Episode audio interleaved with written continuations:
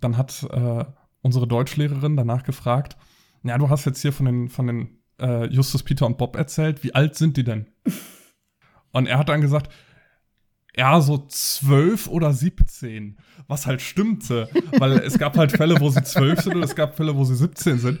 Und meine Deutschlehrerin war davon überzeugt, dass er die Bücher überhaupt nicht richtig gelesen hat. Weil welcher Zwölfjährige wird dann mit einem 17-Jährigen abhängen?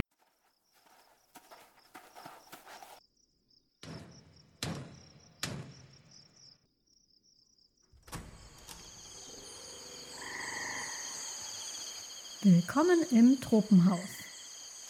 Wir lesen Bücher, schauen Filme, spielen Spiele und reden über alles, was uns daran auffällt. Folge 13. Der flexende Vogel. Herzlich willkommen im Truppenhaus. Heute habe ich mal wieder den Paul bei mir. Hallo Paul. Hallo. Und wir möchten heute mit euch über die drei Fragezeichen reden. Hier im Tropenhaus gehen wir immer grundsätzlich davon aus, dass es immer mindestens einen unter unseren HörerInnen gibt, die noch nie von dem gehört haben, wovon wir gerade sprechen, egal wie weit verbreitet es ist. Deswegen versuche ich jetzt mal gerade die drei Fragezeichen in einem Satz zusammenzufassen, wenn man davon noch nie etwas gehört hat. Die drei Fragezeichen ist, ähm, das ist eine Buch-Hörspielserie, die eine sehr lange Laufzeit schon hat. Und in der geht es ganz kurz gesagt über ein Trio von Teenagern, die im kalifornischen Rocky Beach mysteriöse Fälle aufklären. Justus Jonas, Peter Shaw und Bob Andrews. Und da das aber so eine ganz lange Laufzeit hat, hat sich da inzwischen ein riesengroßes Fandom hinter versammelt, gerade in Deutschland. Und Leute, die sich damit extrem gut auskennen. Und einen davon haben wir heute hier im Tropenhaus als Gast und ich freue mich sehr. Das ist nämlich der Tom vom spezial gelagerten Sonderpodcast, ein Drei-Fragezeichen-Podcast. Hallo Tom. Hallo, guten Abend. Danke für die Einladung und danke, dass du auch gleich die Messlatte so hochschraubst. Ja, genau, immer, gerne. und äh, der Tom ist hier, um, um, mit uns über drei Fragezeichen zu sprechen.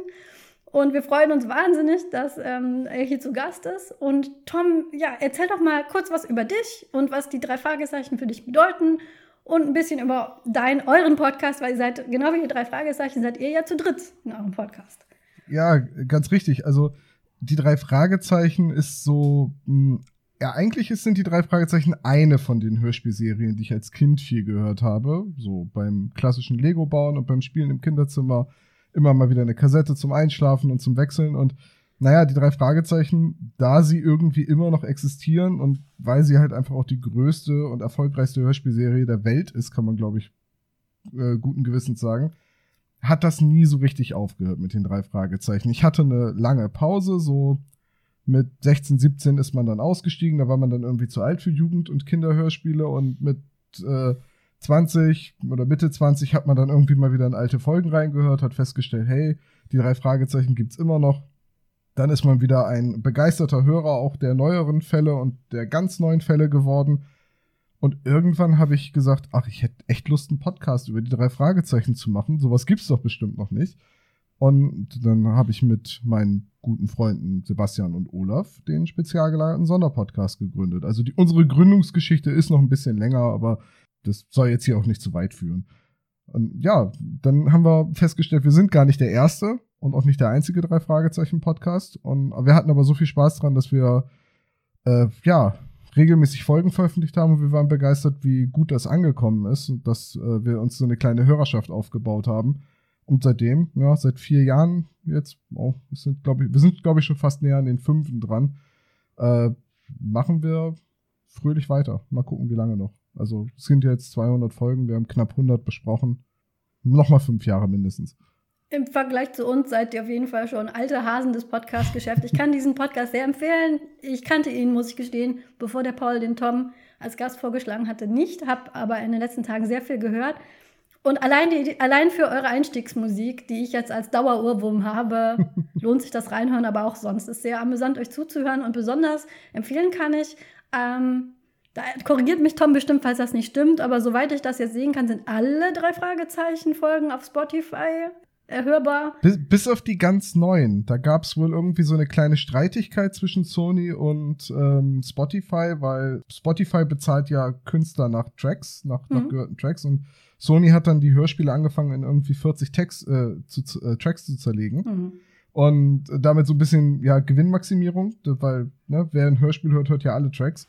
Und da gab es irgendwie Streitigkeiten. Ich weiß gar nicht, ob die mittlerweile beigelegt sind, weil ich weder Spotify noch irgendeinen anderen Streamingdienst nutze für drei Fragezeichen oder Musik. Ähm, also ich sag mal, der Großteil ist auf jeden Fall bei Spotify.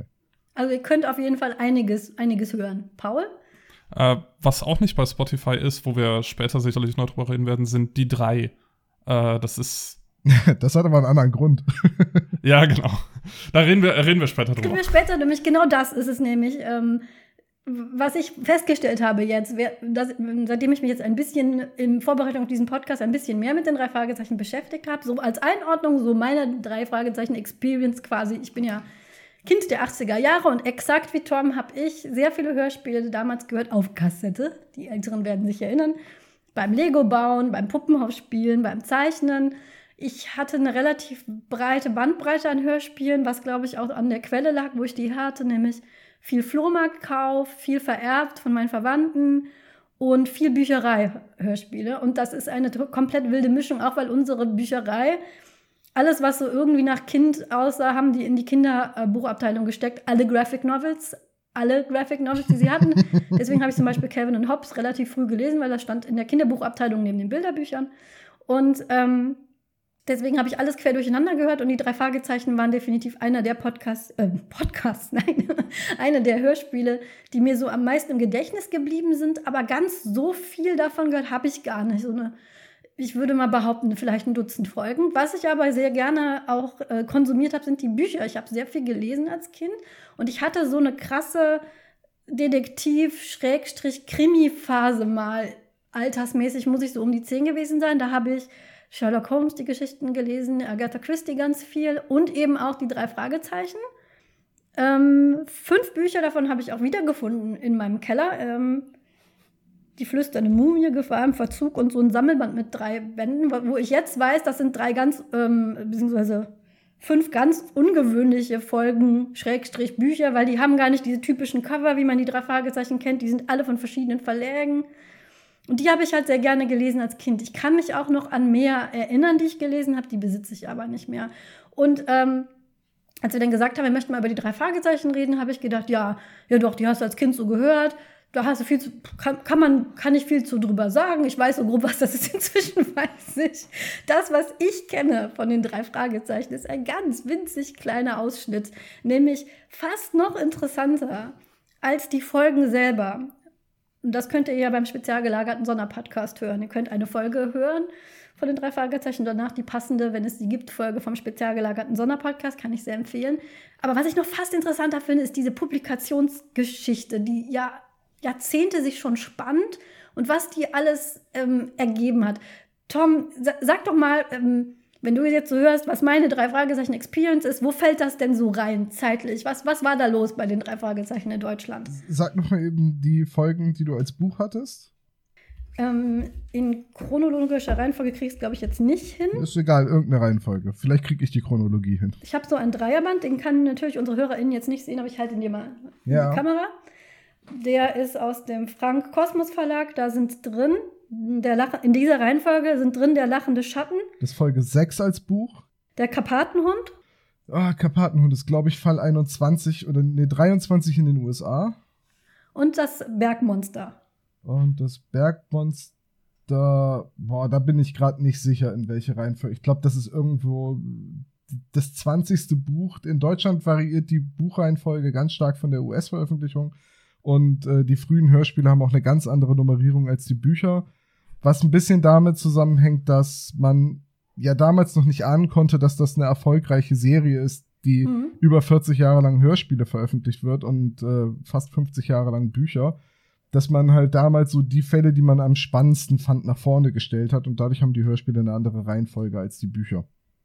Und dann habe ich noch die flüsternde Mumie und, und das ist mir selbst als Kind ähm, aufgefallen, was total aus der Reihe für mich fiel, die drei Fragezeichen Gefahr im Verzug. Da kann ich mich da können wir vielleicht später noch mal drüber reden. Da kann ich mich heute noch daran erinnern, wie ich das gelesen habe, weil es mich komplett verwirrt hat. Ja, aber damit fallen alle Fälle, die du jetzt noch als Bücher besitzt, in die amerikanische Frühzeit. Also mhm. die, äh, die, flüsternde Mumie zum Beispiel ist von Robert Arthur, dem ursprünglichen Autoren der drei Fragezeichen. Und äh, das Bergmonster hingegen ist schon MV Carey, also das ist schon die zweite Generation an drei Fragezeichen-Autoren, die das übernommen haben, nachdem Robert Arthur leider viel zu früh verstorben ist. Äh, was, was hatten wir eben gerade noch dabei? Karpatenhund. Karpatenhund ist, glaube ich, auch eine. Nee, das ist auch eine MV Carey-Geschichte. Und. Der lachende Schatten. Der lachende Schatten, da bin ich mir ziemlich sicher, dass das ein Arthur-Fall. Nee, das ist sogar ein William Arden-Fall. Und William Arden also Dennis Lins bürgerlich ist der direkte Nachfolger von Robert Arthur, den hat er sich schon zu Lebzeiten als Nachfolger quasi herangezogen und äh, dann hat Random House nach seinem Tod noch weitere Autoren beauftragt. Du hast Gefahr im Verzug drin, das ist nämlich ganz lustig, äh, weil das ein Peter Larangis Fall ist. Der hat, glaube ich, nur ein oder zwei, drei Fragezeichen Manuskripte geschrieben und eins davon ist eben äh, Foul Play im Englischen und ähm, Gefahr im Verzug im, im Deutschen. Äh, das ist bei den Hörspielen der einzige Fall jenseits der, der, der 30, den du gerade aufgezählt hast. Das ist irgendwie Fall 56. Das ist schon die sogenannte Crimebuster-Ära. Das heißt, äh, Crimebuster-Ära heißt? Ja, die drei Fragezeichen haben so mehrere Ehren und man unterteilt es so grob in die Klassiker. Das ist so, das sind so die frühen Fälle, da sind die drei Fragezeichen sehr jung, so elf bis 13 Jahre, das wird nie so genau gesagt und äh, lösen halt mysteriöse Fälle um grüne Geister, lachende Schatten, Zauberspiegel und irgendwann hat man dann versucht, weil man gemerkt hat, das kommt bei der jugendlichen Leserschaft in den USA nicht mehr so gut an, die Serie so, so ein bisschen zu faceliften. Und die drei Fragezeichen sind gealtert. Auf einmal sind sie Auto gefahren, das heißt, sie müssen so in Kalifornien um die 16 Jahre alt sein. Auf einmal konnten sie alle Kampfsport, auf einmal hatten sie alle eine Freundin. Und ähm, während sie früher halt vor den Bösen eher weggelaufen sind, haben sie jetzt immer mit einem Sudo, Oke, Achi, Faustschlag jemanden entwaffnet. Und das war dann die Crimebuster-Ära. Da, da rückte das mysteriöse Element bei den drei Fragezeichen so ein bisschen in den Hintergrund und äh, das Lösen von echten Kriminalfällen mit Drogendealern und Körperverletzungen und, und Erpressung, das rückte in den Vordergrund. Das ist auch der letzte, an den ich mich erinnere. Und ich glaube, der hat mich tatsächlich als damals, ich, ich muss Teenager gewesen sein, als ich den gelesen habe, weil ich den mit einem Urlaub verknüpfe und ich weiß, da war ich 13 oder 14. Der hat mich aber so verwirrt, weil das nicht die drei Fragezeichen waren, die ich kannte, dass ich dann auch wieder, wieder ausstieg. Paul? Äh, ich habe zu dem, was, was äh, Tom gerade gesagt hat, habe ich eine fantastische Anekdote aus meiner Schulzeit. Nämlich, ähm, ich erinnere mich, in der fünften Klasse sollten wir irgendwann mal äh, Lieblingsbücher oder Buchreihen vorstellen. Und einer meiner Mitschüler hat damals die drei Fragezeichen vorgestellt und hatte so ein paar Bücher mitgebracht und hat dann ähm, so eine Buchbesprechung gemacht, wie man das halt in der fünften Klasse macht. Also jetzt nicht äh, so äh, unfassbar professionell. Äh, und ähm, dann hat äh, unsere Deutschlehrerin danach gefragt, ja, du hast jetzt hier von den, von den äh, Justus, Peter und Bob erzählt, wie alt sind die denn? und er hat dann gesagt, ja, so zwölf oder siebzehn. Was halt stimmte. Weil es gab halt Fälle, wo sie zwölf sind und es gab Fälle, wo sie 17 sind. Und meine Deutschlehrerin war davon überzeugt, dass er die Bücher überhaupt nicht richtig gelesen hat. Weil welcher Zwölfjährige wird dann mit einem 17-Jährigen abhängen? Das war sehr, sehr witzig. Und sehr, sehr traurig auch, weil er hat nichts Falsches gesagt, aber hat dafür dann irgendwie eine Rüffel bekommen. Das ist gemein, du warst so akkurat und, und wurdest doch dafür bestraft. Pa, was ist denn deine drei Fragezeichen Experience? Ähm, ich bin tatsächlich ganz woanders eingestiegen. Ich bin äh, meine erste Folge, da erinnere ich mich noch dran. Ich hab, äh, zum einen habe ich nur die Hörspiele gehört. Ich habe bis heute kein Buch vollständig gelesen. Ich habe ein paar Bücher ausschnittsweise gelesen. Meine erste Folge habe ich damals geschenkt bekommen, da war ich zehn. Das war Folge 96, der Rote Rächer. Äh, das war im Jahr 2001, kam die raus. Und ähm, habe die damals gehört. Das war zumindest die erste Folge, an die ich bewusst mich erinnert habe. Äh, wir hatten auch viele aus der Bücherei oder so, die ich dann vielleicht mal gehört habe, aber der Rote Rächer war die erste, die ich halt hatte. Und äh, die hat mich dann tatsächlich so sehr gepackt, dass ich dann äh, nach und nach äh, sehr, sehr viel drei Fragezeichen gehört habe. Und ich habe dann nach und nach tatsächlich äh, von Folge 1 bis Folge 96, die ich dann halt hatte, alle drei Fragezeichen-Folgen früher oder später gehört äh, auf die eine oder andere Weise ausgeliehen oder gekauft oder sonst was. Und äh, das war sehr toll. Und das war tatsächlich, muss ich sagen, so, so rückblickend betrachtet, zumindest äh, für mich gefühlt, die beste Zeit, um drei Fragezeichen-Fan zu werden. Weil genau zu der Zeit, um 2001 rum, kam dann ähm, Master of Chess was die erste Live-Show von den drei Fragezeichen war, wo sie dann also auf der Bühne aufgetreten sind und haben dann ein Live-Hörspiel gemacht. Und äh, da war ich dann auch, äh, als ich so 11, 12 war. Das war sehr, sehr cool. Das hat mir gut gefallen. Das war dann aber schon die deutsche Phase. Die deutsche Phase heißt? Ich bin jetzt in diesem Podcast äh, heute definitiv die, die die ganze Zeit irgendwelche Fragen stellt. Was heißt denn die deutsche Phase? Möchtest du oder soll ich? Wir haben dich deswegen eingeladen, Tom. Achso. ähm, also, man muss jetzt wieder gucken. Ich kriege da immer die genaue Zahl bei den Hörspielen durcheinander. Ich meine, dass das, äh, lass mich mal eben kurz gucken. Ich glaube, Tatort Zirkus war, das war, glaube ich, der erste deutsche Fall.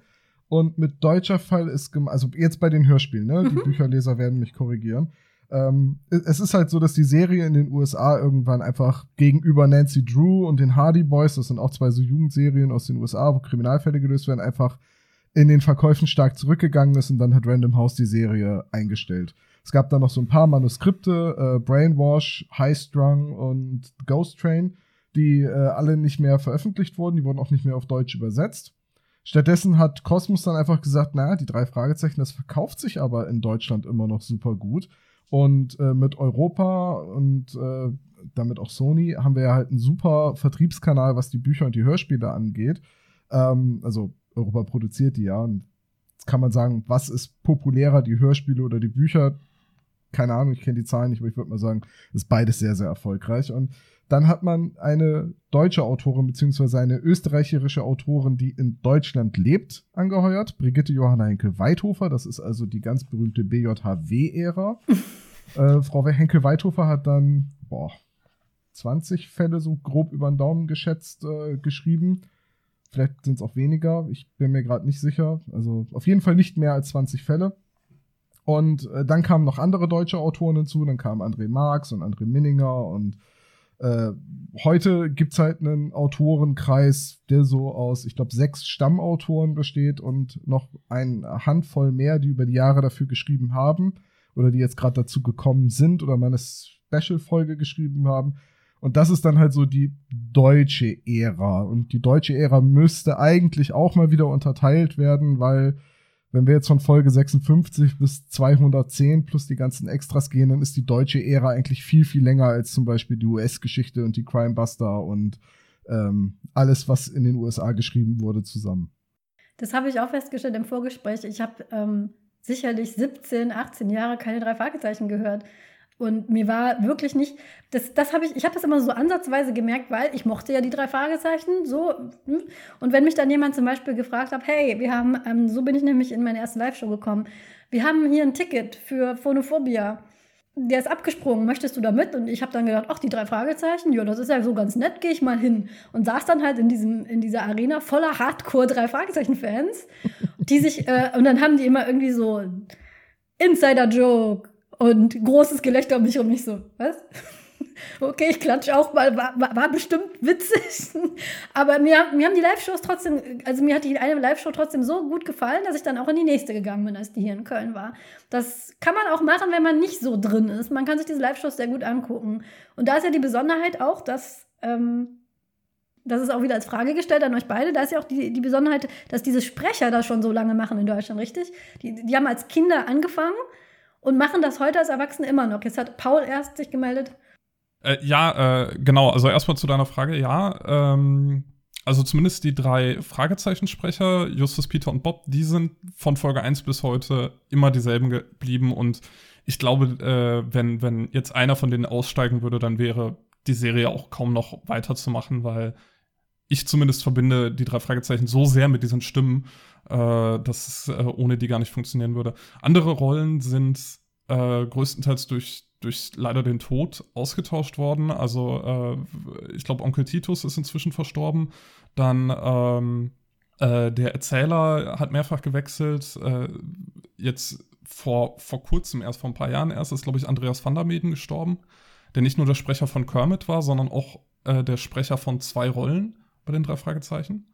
Aber die drei Stammsprecher, die sind immer gleich geblieben. Ich hatte jetzt aber noch äh, tatsächlich eine Anekdote, weil du das so schön gesagt hast mit den Hardcore drei Fragezeichen-Fans, äh, wo ich dann beim Master of Chess war. Da war ich ja, wie gesagt, so 11, 12. Das heißt, ich war zusammen mit meinem Vater da.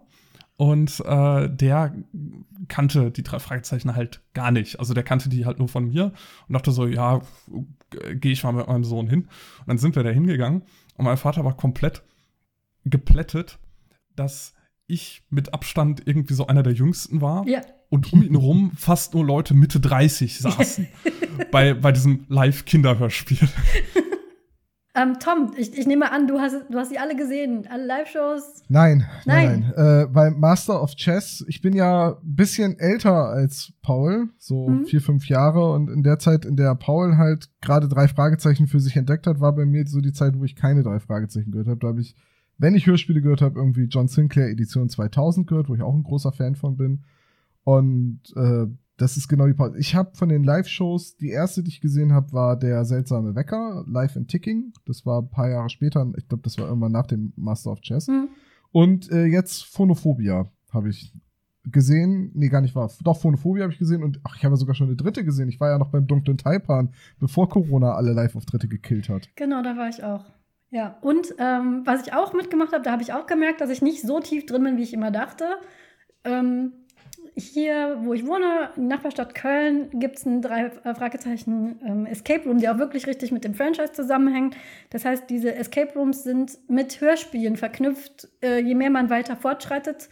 Man bekommt immer Anrufe von den drei Fragezeichen, die sind immer auf dem Weg zu einem Fall und wegen irgendwas bleiben die stecken. Zum Beispiel, weil sie eine Panne haben und die rufen einem dann immer an und das Hörspiel geht immer weiter, je mehr man in diesem Fall ist. Ähm, und in zweien war ich schon drin. Und eine, ein Escape Room, ich spoil den jetzt wirklich gar nicht, man findet sehr schnell raus, dass das ähm, der Eingang zum Hauptquartier ist. Das ist auch der Selling Point von diesem Escape Room. Es ist das Hauptquartier der drei Fragezeichen. Und ähm, ich war da mit FreundInnen mit drin und die, ähm, ich habe natürlich die sowas wie der, der, Blackie, der da hing und krächzte, das habe ich erkannt. Aber ich habe, ich weiß eine Sache, äh, vielleicht könnt, ihr- vielleicht könnt ihr mir das ja sagen, was das war, ähm, die so nichts mit dem Fall zu tun hatten, den wir jetzt lösen sollten, sondern so Insider-Dinger waren. Wir- Zum Beispiel haben wir dann ähm, eine Schreibtischschublade durchsucht, und da war dann Geheimfach, da war dann so eine Kassette drin und ich mache die Kassette auf und da war ein grüner, durchsichtiger Eisplastiklöffel drin und alle Leute, die mit mir da drin waren, so, uh, und ich so, das ist ein Eisplastiklöffel. Was ist daran so besonders? Wisst, wisst ihr das? Könnt ihr mir das erklären? Ich weiß es nicht mehr. Der hat wohl irgendeine Signifikanz in irgendeiner Folge, ich glaube für Justus? Ich weiß es nicht. Erkennt ihr den Eisplastiklöffel? Ich, das ist sehr bei mir geblieben, weil ich überhaupt nicht verstanden habe, was der soll. Das ist witzig, dass du das sagst, weil ich war auch in genau diesem Escape Room und ich erinnere mich überhaupt nicht an den grünen Eisplastiklöffel und ich habe auch keine Ahnung, was welche Folge der sein könnte. Gibt es eine Folge, in der Justus irgendwie eine Eisdiät macht oder so? Geht, also gerade in dieser Crimebuster-Ära macht Justus ständig irgendwelche bescheuerten Diäten. Also mir, mir würde einfallen Folge 103, wo er mit Brittany Eis essen geht. Ja, es hatte mit einem, es hatte mit einem Date zu tun. Oh ja, ach stimmt, genau. Und da war ja auch eine Anspielung auf Brittany, auf die, auf seine unglückliche Liebe. Ja, oh, du hast recht, Paul, das kann gut sein, ja. Ja. Aber ich stand dann, also, ne, wir hatten ja das ja auch, wir hatten ja im Tropenhaus schon mehrfach den Trope, for me it was Tuesday. Für mich war das nur nice. Aber es hat trotzdem großen Spaß gemacht, muss ich wirklich sagen.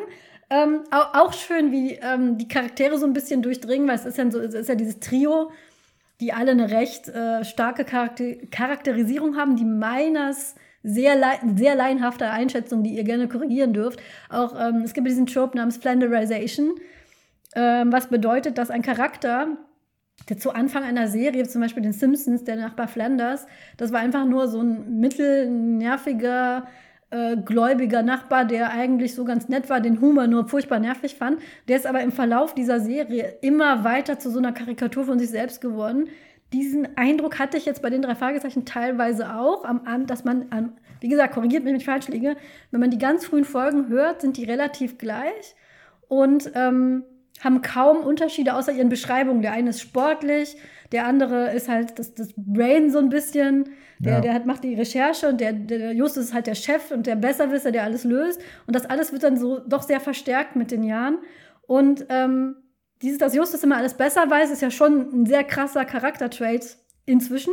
Und wenn man in diesem Escape, ich weiß nicht, ob das deine Erfahrung auch deckt, Tom, aber ich fand, als er dann irgendwann immer zwischen, wir waren schon längst weiter und waren mitten im Lösen und dann rief er immer an, seid ihr schon weiter? Und ich war irgendwann so, sei doch mal still, lass uns doch mal gerade arbeiten, Justus, ja?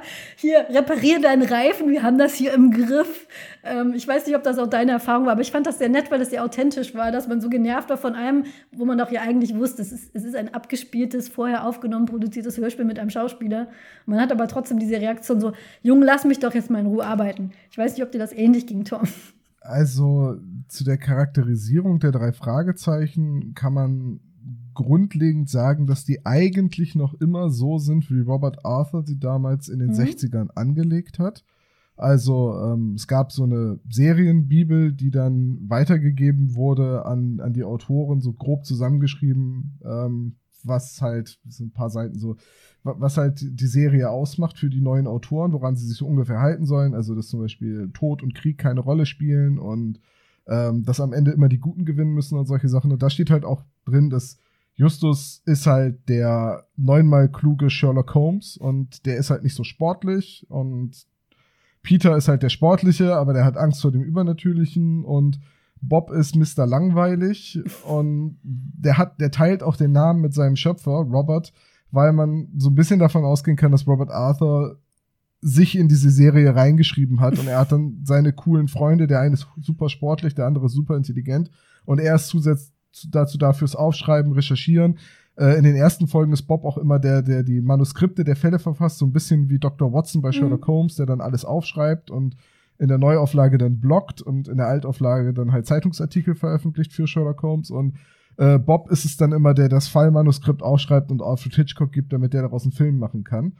Äh, in den ersten Folgen. Hitchcock spielt keine Rolle mehr bei den drei Fragezeichen, der ist auch schon lange tot und die Namensrechte sind auch nicht mehr vorhanden. Das heißt, die dürfen in den Büchern gar nicht mehr auftauchen, vor allem nicht in den Neuauflagen, ist auch ein lustiger Punkt.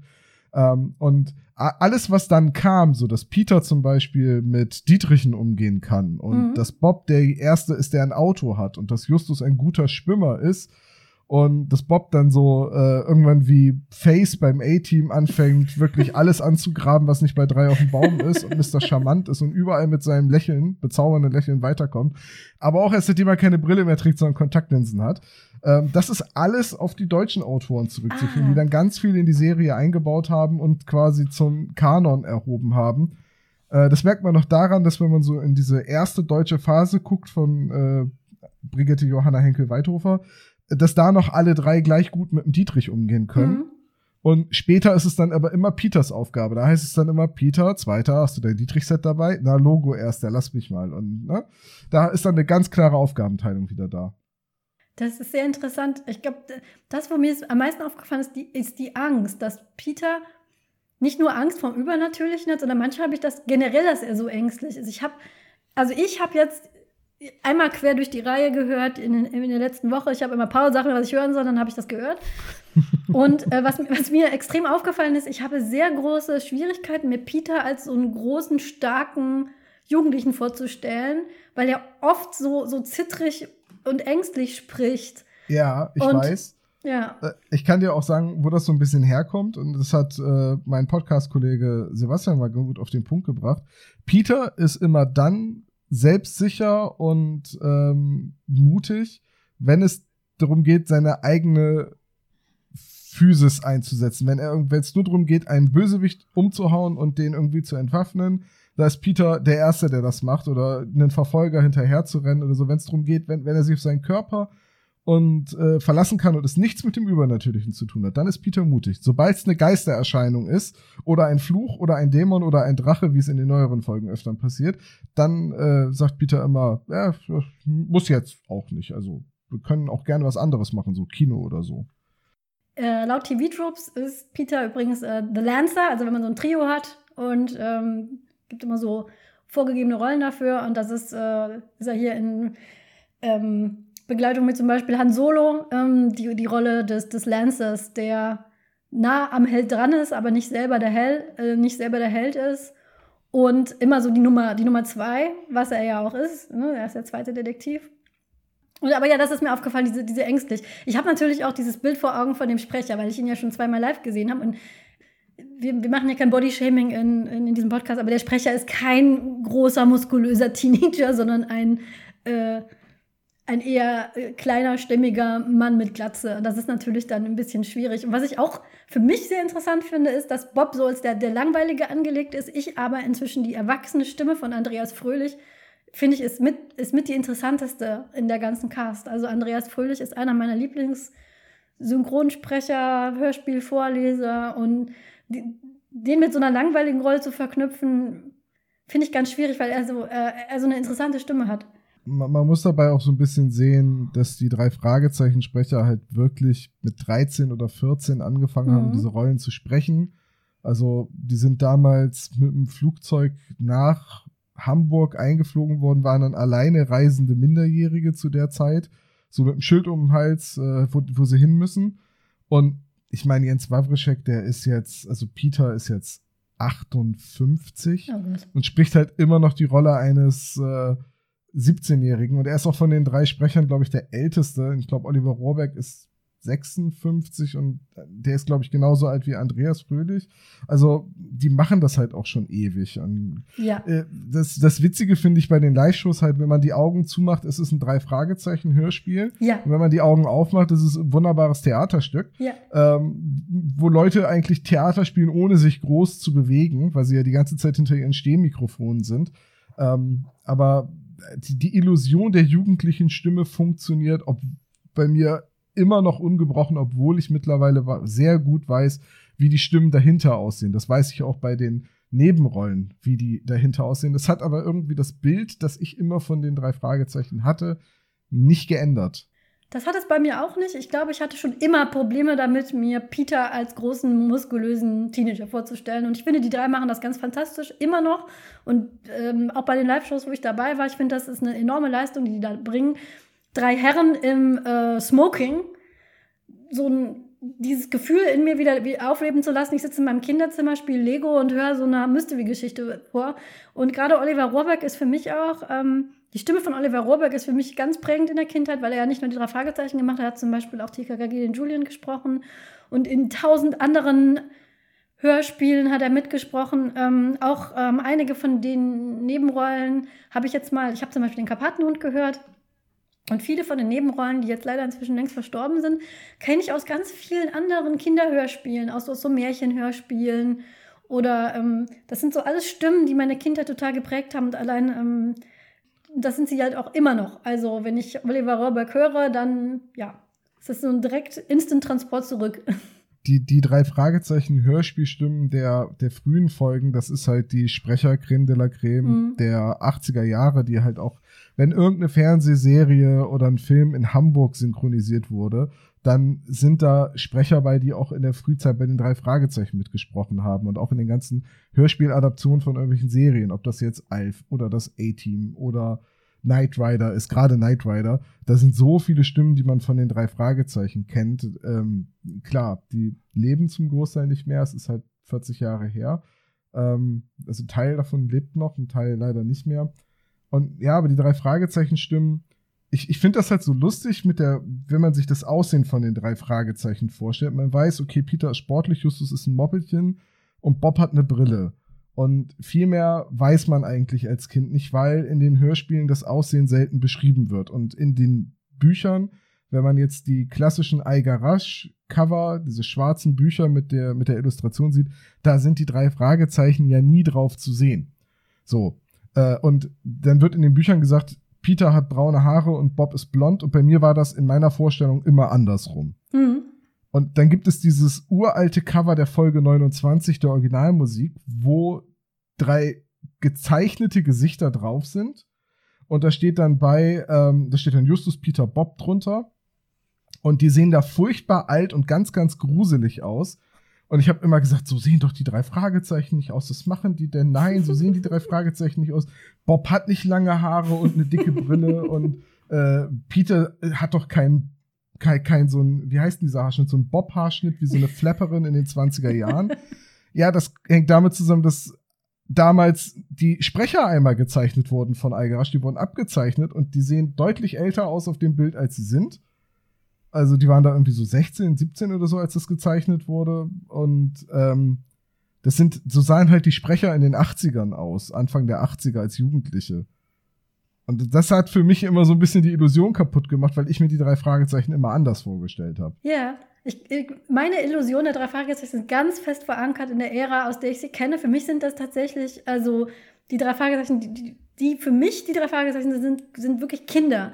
Deswegen habe ich dieses Gefahrenverzug damals, als, obwohl ich selber älter war. Wie gesagt, ich war so 13, 14. Ich habe das damals auf einer, ich war bei meiner Cousine in Rügen, äh, auf Rügen, ähm, haben die so ein Ferienhaus gehabt. Ich habe mit der draußen gezeltet und ich habe immer Bücher dabei gehabt, auch mit, mit 13, 14. Und wir haben uns das gegenseitig vorgelesen. Ich habe mir das vor dem Urlaub neu gekauft und wir haben uns das gegenseitig vorgelesen. Und ich war so irritiert, dass die auf einmal Auto gefahren sind. So, warum fahren die drei Fragezeichen Auto? Das sind Kinder. Wie machen die das? Stehen die da auf dem Gaspedal? So, was, wie? Es gibt eine Szene, die, ich habe es jetzt nochmal gelesen. Ähm, es ist nicht besser geworden mit der Zeit, dieses Buch, muss ich sagen. Und es gibt eine Szene, wo Peter auf dem Sportplatz rumhängt. Aber ich meine, es ist Peter, nicht Bob tatsächlich. Und sagt, hier sind äh, scharfe Weiber, Justus. Und ich so, was ist das denn? nein, nein, nein, weg damit. Das sind nicht meine drei Fragezeichen. Nein, nein, meine drei Fragezeichen, das sind, das sind Jungs. Die interessieren sich nicht für Mädchen. Und die fahren Fahrrad und fahren nicht Auto. Was soll das denn? Also ich, ich kann mich heute noch daran erinnern, wie irritiert ich wie unglaublich irritiert ich von diesem Buch war, weil das für mich mit diesem Bild, was ich von den drei Fragezeichen im Kopf hatte, was von dieser ganz frühen amerikanischen äh, Kid Detective ist ja auch so, so ein Trope geprägt ist, hat das komplett gebrochen. Das finde ich sehr interessant. Lustigerweise hatte ich aber später jetzt auch, als ich jetzt die, die späten Folgen gehört habe, hatte ich das nicht mehr so schlimm. Ich glaube, das ist auch einfach, also für mich, äh, Gefahrenverzug ist, finde ich, kein guter Fall. Ähm, also kein gutes Buch. Das, das Hörspiel finde ich ein bisschen besser. Aber jetzt bei diesen neueren Folgen hatte ich dieses, dieses krasse, diesen krassen Buch nicht, obwohl Justus da zum Beispiel alleine fliegt oder so. Aber da kommen auch, also dieses, oh, da kommen ein paar scharfe Mädels, solche Sprüche habe ich auch nicht nochmal gehört in einem, in einem Hörspiel. Das hat dann auch immer damit was zu tun, wie die Folge dann geschrieben ist. Und Gefahr im Verzug habe ich echt als echten richtigen Bruch in meinem Kopf so, okay, das war's mit mir in drei Fragezeichen, die sind jetzt erwachsen.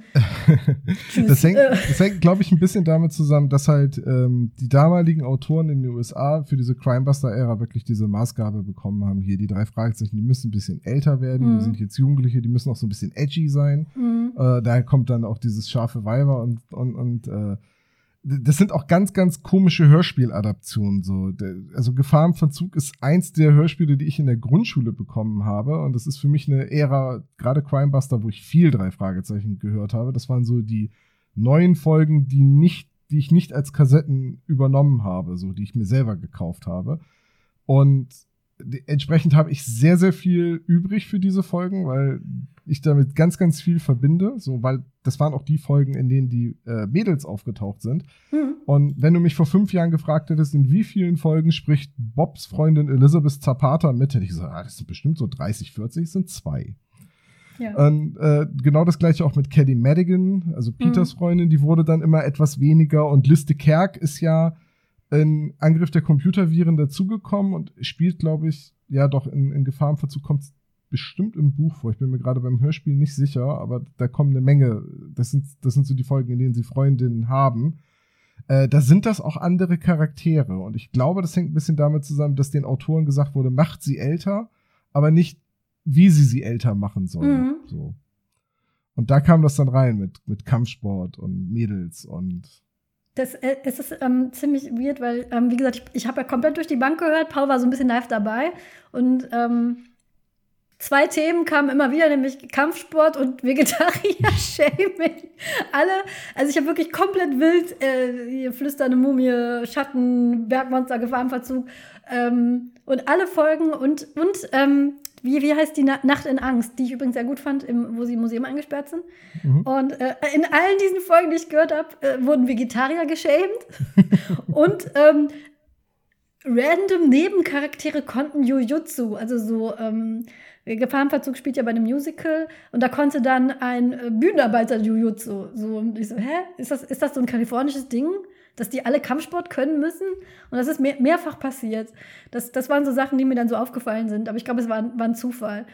Ähm, hat das, ähm, also Fettshaming ist schon so ein Ding in drei Fragezeichen. Justus wird immer damit aufgezogen, ja. dass er Diät macht. Paul hat das irgendwie, ist das besser geworden? Also in den letzten Folgen, die ich jetzt gehört habe, die ja immer noch früh sind, ne? irgendwie, ich glaube, ich habe noch keine Folge über 100 gehört.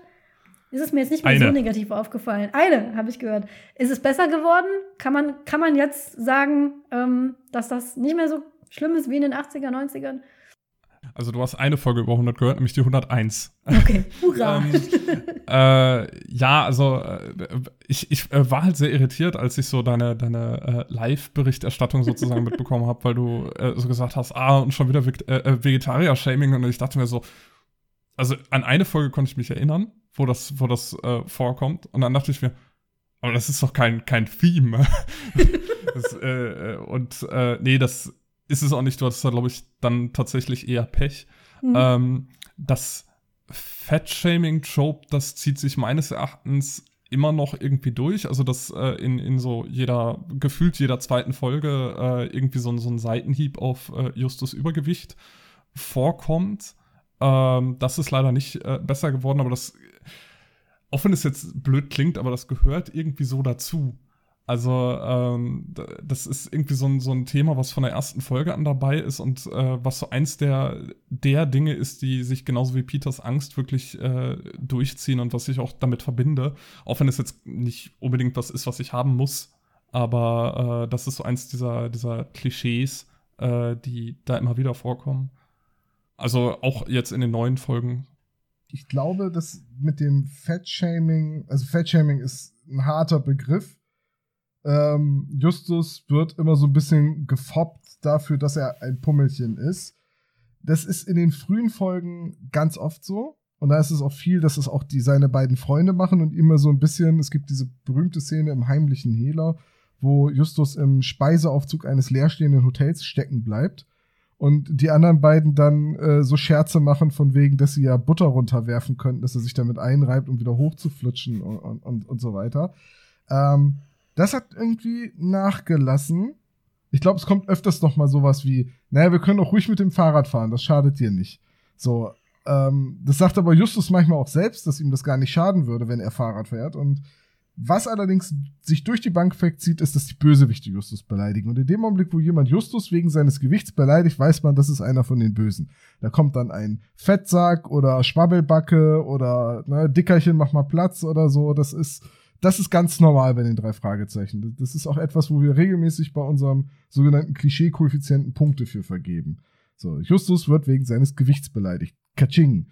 Allerdings Vegetarier werden beleidigt. Da fallen mir jetzt nur zwei Folgen ein, in denen das ist. Also ähm, ich glaube, da hast du so ein, so ein Confirmation Bias von den paar Folgen, die du gehört hast. Tatsächlich, ich habe fünf, glaube ich, gehört und davon waren drei, waren in drei äh, äh, ähm, Vegetarierwitze drin. Also mir fällt jetzt spontan nur die Szene im Bergmonster ein, wo der halt dieser naturverbundene äh, Hotelbesucher, der keine Tiere isst und dann lieber seine Grünkernbratlinge oder so futtert, dass der bisschen misstrauisch beäugt wird. Und das ist aber auch eine Folge, die ist in den ganz späten 70ern geschrieben und in den frühen 80ern vertont worden.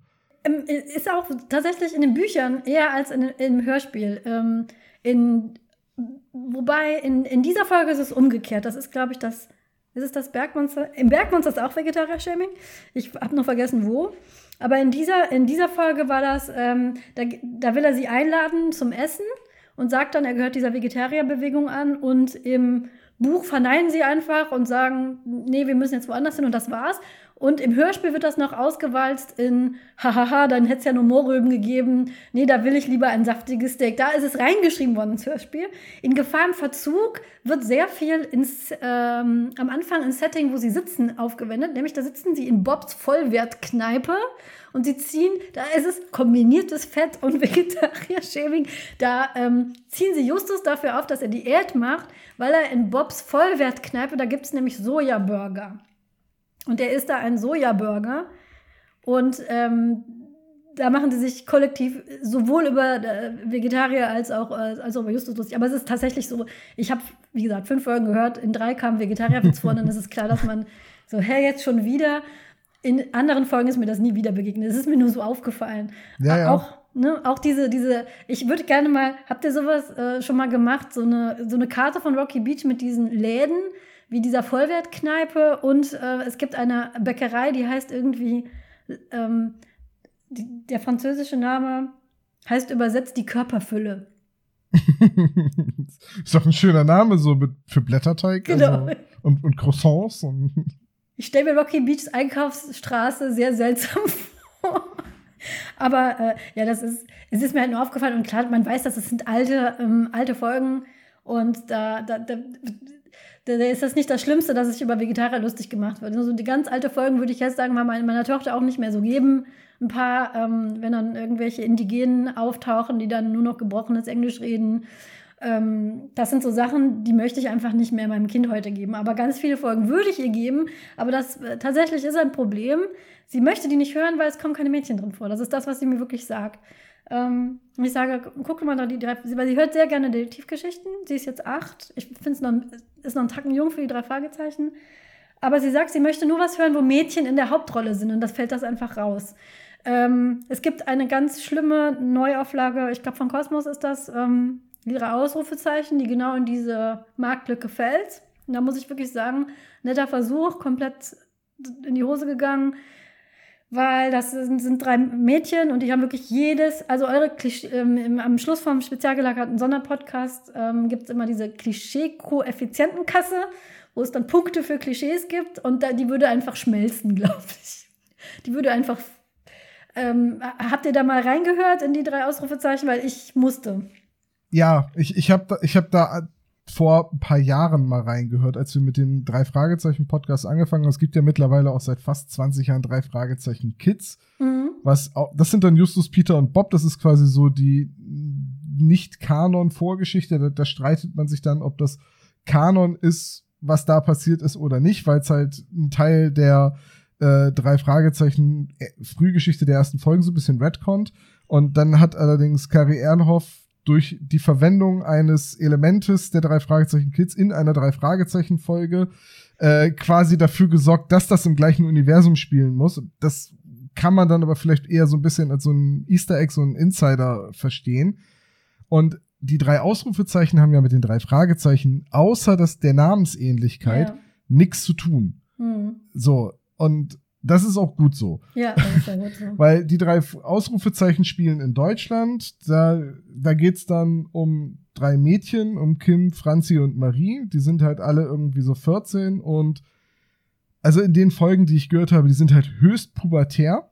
Hm. Und es geht nur um Jungs, es geht nur um Mode, es geht nur um Schminken. Und Marie ist zwar nicht wirklich dick, aber die darf keine Schokolade essen, weil sie sonst dick wird. Und das geht ja gar nicht, weil dann wollen die Jungs sie nicht mehr. Und sie ist aber auch so ein Sportmuffel. Deswegen, ach nee, das ist, das ist, glaube ich, Kim. Das ist nicht Marie. Und also, es ist auch egal. Es ist unerträglich, muss ich leider, leider sagen. Und äh, ich halte die drei Ausrufezeichen auch nicht durch und ich würde die auch Kindern, ich würde die auch ich würde, egal ob Junge oder Mädchen, ich würde die einfach niemandem zu hören geben, weil sie eben, also es gibt doch diesen Begriff dieser Blau-Rosa-Falle. Ja, Rosa-Hellblau-Falle.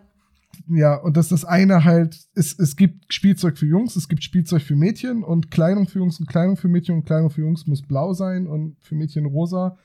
Und die, diese drei Ausrufezeichen, es scheint ja einen Markt dafür zu geben, es scheint ja auch eine Zielgruppe zu geben, aber ich habe halt immer das Gefühl, dass damit gewisse Vorurteile und Klischees einfach zementiert werden.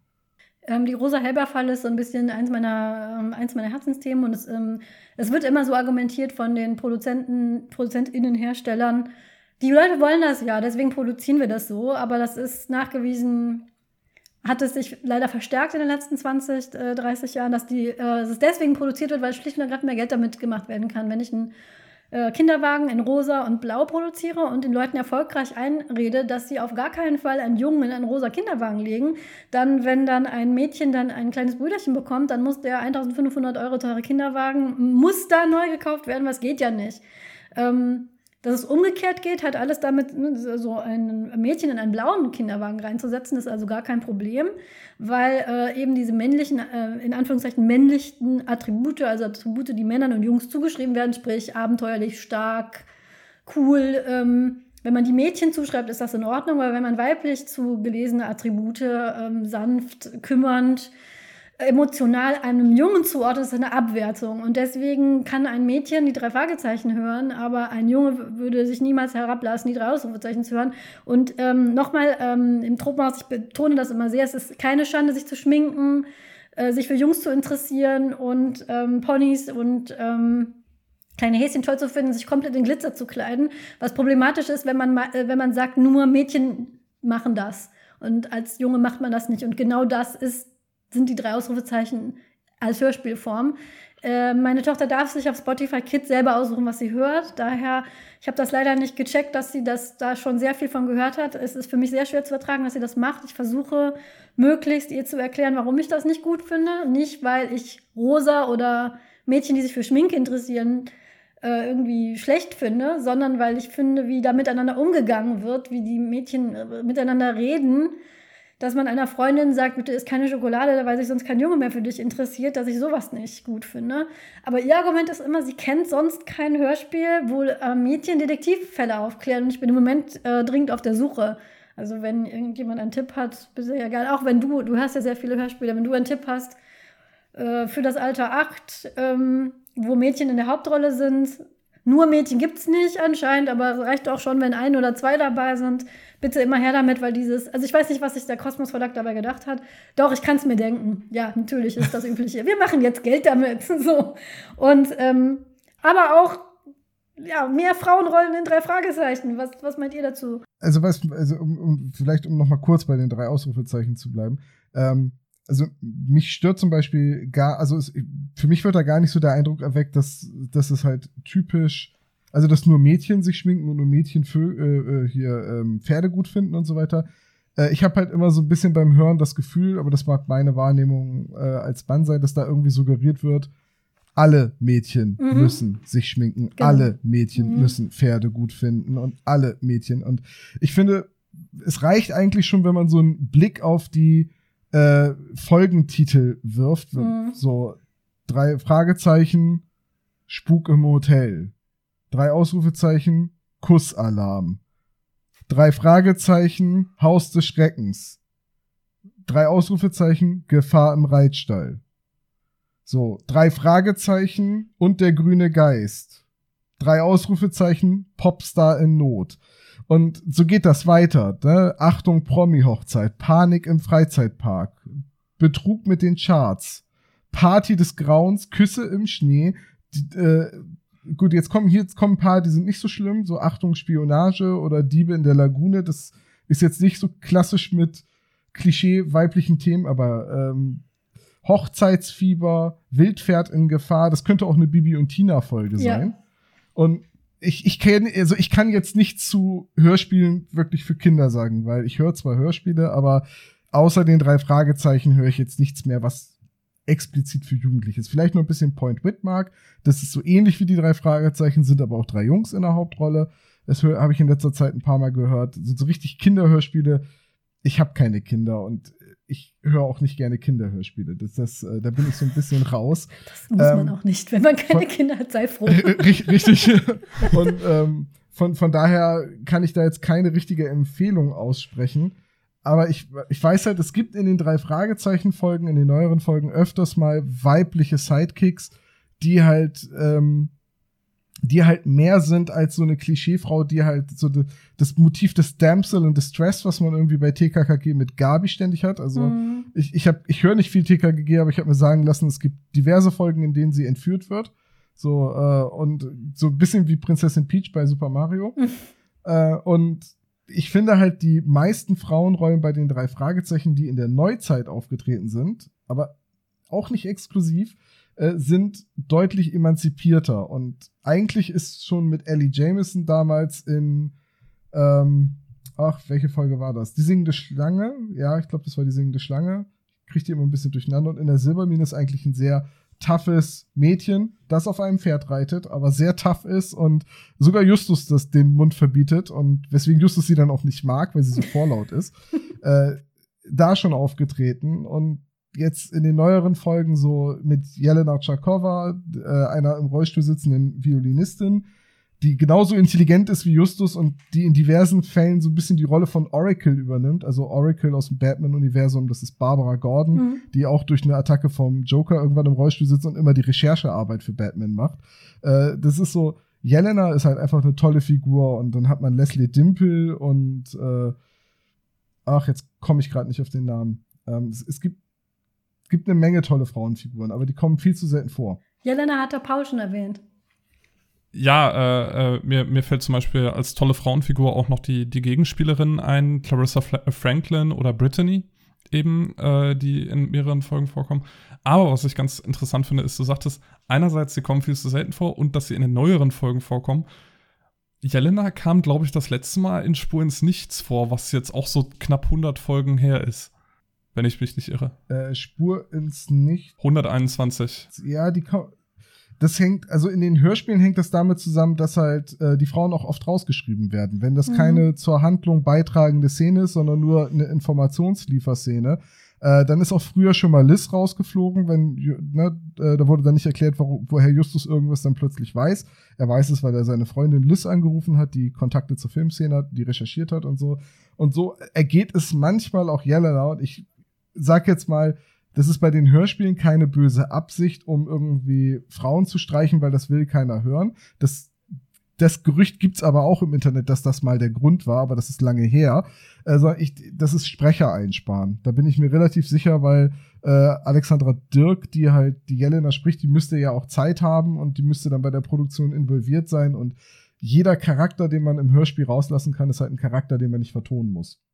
Da würde halt helfen, die Frauen so zu schreiben, dass man sie nicht mehr rausschneiden kann. Das ist ja dieser, auch dieser Bechtel-Test, ne? Vollkommen richtig, ja. ne? Das ist dann also der Appell, den ich auch immer überall, äh, die Fahne halte ich immer hoch. Ähm, das sind alles irgendwie dann so, so Sachen, so, ja, dann schreibt sie eben anders. Genau. Das wäre mein großer. Ich würde meiner Tochter das so gerne später empfehlen, aber ich kann, ich kann sie verstehen, wenn sie sagt, ich möchte ähm, Bücher lesen, Hörspiele hören, wo Mädchen, Frauen drin vorkommen, weil ich bin in den 80ern groß geworden und für ähm, meine Repräsentation war, wenn man jetzt zum Beispiel DuckTales vor sich hat, ähm, Tick, Tick und Track und dann das eine Mädchen mit der Schleife obendrauf, ne? Oder die Schlumpfine. Das war das, was wir gekriegt haben in den 80ern. Mehr gab es für uns nicht. Ende. Ja, man konnte schon froh sein, wenn überhaupt ein Mädchen, wenn halt Gabi, wenn es ein Mädchen gab. Aber dieser, dieser auf dem Boden liegende Standard, den möchte ich meiner Tochter gar nicht mitgeben. Und daher bin ich dann auch ähm, dann versucht zu sagen, ja, sie hat ja recht, sie hat recht. Also ich weiß nicht, ich schätze mal, bei euch im Podcast muss man den Bechtel-Test nicht erklären. Das, den habt ihr bestimmt in 13 Folgen schon zehnmal getan. Nee, das haben wir tatsächlich noch nie getan. Du hast völlig recht. Okay, also der, der, der Bechtel-Test, das sind drei Kriterien, die mal aufgestellt wurden. Und zwar, erstes Kriterium, gibt es in der Geschichte zwei Frauen, die miteinander reden? Oder nee, gibt es zwei, mehr als eine Frau? Zweites Kriterium, reden diese beiden Frauen miteinander? Drittes Kriterium, reden sie über was anderes als einen Mann? Und da fallen erstaunlich viele Filme, Serien der Hollywood 60er, 70er bis in die 80er lange, lange durch. Ich glaube sogar der Herr der Ringe schafft den Bechteltest nicht, weil es nie zwei Frauen gibt, die miteinander reden äh, in den Filmen. Und bei den drei Fragezeichen Hörspielen ist natürlich die Grundsituation, es geht um drei Jungs, die Kriminalfälle lösen. Da gibt's halt keine weibliche Hauptrolle. Also Mhm. kann man das erste Kriterium schon nicht mal erfüllen. Und wenn dann irgendwann die Freundinnen auftauchen, dann reden die zwar miteinander, aber dann sind die drei Jungs immer anwesend. Also es gibt keine Szene, die aus rein weiblicher Sicht in den Hörspielen erzählt wird oder wo man nur den Dialog der Freundin hört. Und wenn die Freundinnen der drei Fragezeichen sich über irgendetwas unterhalten, dann wahrscheinlich über die drei Fragezeichen. Aber es gibt Fälle, in denen die Freundinnen oder die weiblichen Sidekicks auch mal in die Rolle eines vierten Detektivs befördert werden. Also es gibt zum Beispiel die Folge Späte Rache, in der Peter entführt wird, woraufhin Kelly dann bei den Ermittlungen hilft, weil sie ihren Freund finden will. Da ist sie eine ne vollwertig handelnde Figur, aber Mhm. natürlich redet sie in erster Linie über Peter. Über Peter, ja. So, und es gibt auch, ich glaube, oh, ich weiß gerade nicht mehr welches Buch, aber es gibt ein Buch, in dem gibt es ein Kapitel aus der Sicht von Jelena. Ich glaube, das war Folge 100 im Buch. Äh, da gibt es, glaube ich, ein Kapitel, in dem Jelena ermittelt.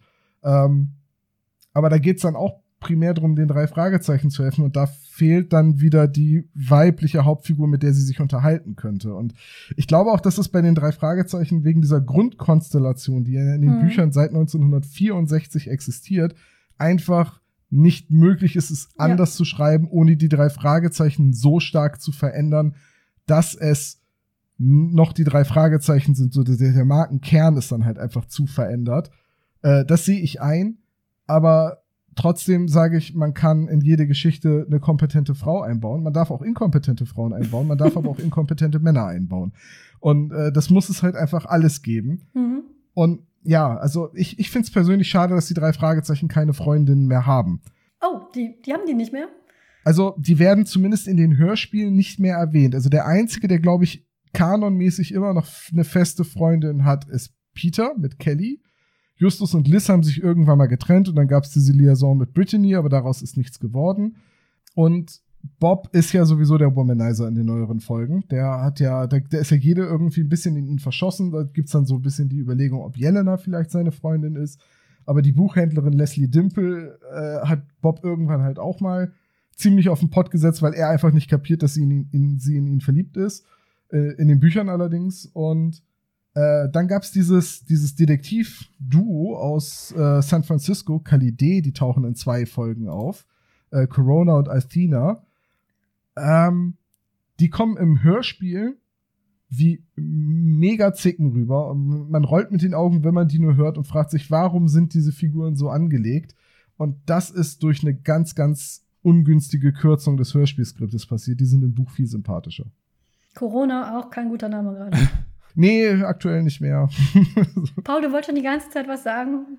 Äh, wo wir gerade bei äh, Frauenfiguren sind, was wir äh, mal kurz, ganz kurz erwähnen könnten, was ich sehr beeindruckend fand und wo, äh, worüber ich dich heute informiert habe, äh, Angela, äh, ist, es gibt eine Folge, nämlich das Hexenhandy, in der eine Transperson eine Transfrau eingeführt wird. Die kommt dann auch äh, in einer weiteren Folge vor. Und was ich sehr beeindruckend daran fand, ähm, ist, äh, dass es äh, eben diese Transperson äh, an sich in dem Hörspiel gibt. Und das ist ein Hörspiel von 2001, also 20 Jahre her. Mhm. Und diese Person wird relativ normal eingeführt. Also es wird äh, erwähnt, äh, ja, das ist Monique Carrera und äh, die war mal ein Mann und äh, das wird dann so äh, erzählt von einer Frau, die ihr nicht wohlgesonnen ist. Und danach ist es einfach eine normale Person, eine normale Figur äh, in dem Hörspiel, ohne dass das äh, weiter thematisiert wird oder äh, dass es irgendwie besonders äh, wichtig wäre für den Fall. Und das fand ich äh, tatsächlich sehr interessant und äh, das ist auch eine Folge 101, die habe ich halt als Kind gehört, so als Elfjähriger. Und das war, wenn ich mich richtig erinnere, war das das erste und für lange Zeit auch einzige Medium überhaupt, wo eine, wo, wo eine Transperson vorkam und äh, das fand ich sehr beeindruckend tatsächlich, dass da die drei Fragezeichen, die halt, was Frauenfiguren angehen, wirklich äh, leider dünn besetzt sind, aber dass sie dann ähm, sich so einen Schritt wagen oder dass sie dann eben auch in anderen Folgen äh, wird zum Beispiel Rassismus äh, thematisiert oder es gibt auch äh, homosexuelle Figuren, die vorkommen. Und ähm, da finde ich es dann eben auf der anderen Seite dann ganz gut, dass sie dann solche Sachen angehen. Ich war überrascht tatsächlich, dass die schon so alt ist. Ich habe die gehört und ähm, und es ist wirklich für, die, für das, es gibt heute noch sehr viele Geschichten, Bücher, die das sehr, sehr viel schlechter und schlimmer und klischeebelastender und auch verletzend machen für die Trans-Community. Das ist in dem Fall, ich kann nicht sprechen, ich bin keine, keine betroffene Person, aber ich würde jetzt mal ganz grob behaupten, das ist recht gut gelöst weil ähm, dass diese Person trans äh, ist, wird nur thematisiert, wie du ja schon sagtest, von einer Figur, die ihr damit aktiv schaden will und sie in so eine Verdachtsposition rücken möchte. Und die drei Fragezeichen stellen aber sehr schnell äh, fest, dass das dem so nicht ist. Was ich jetzt schlimm gefunden hätte, wäre, wenn das jetzt die, die Bösewichtin der Folge war, ist sie aber nicht. Spoiler. Spoiler, Entschuldigung. sie ist 20 Jahre alt, die Folge. Und ähm, das wird halt erwähnt und die Person wird dann auch nicht mehr ähm, misgendert, das wird mit sie angesprochen und es wird auch kein großes Drama drum. Es ist eigentlich so, wie man sich das wünscht. Es wird thematisiert, dass es problematisch ist, weil äh, Leute sie deswegen tatsächlich verdächtigen. Aber das war's dann auch. Und ja.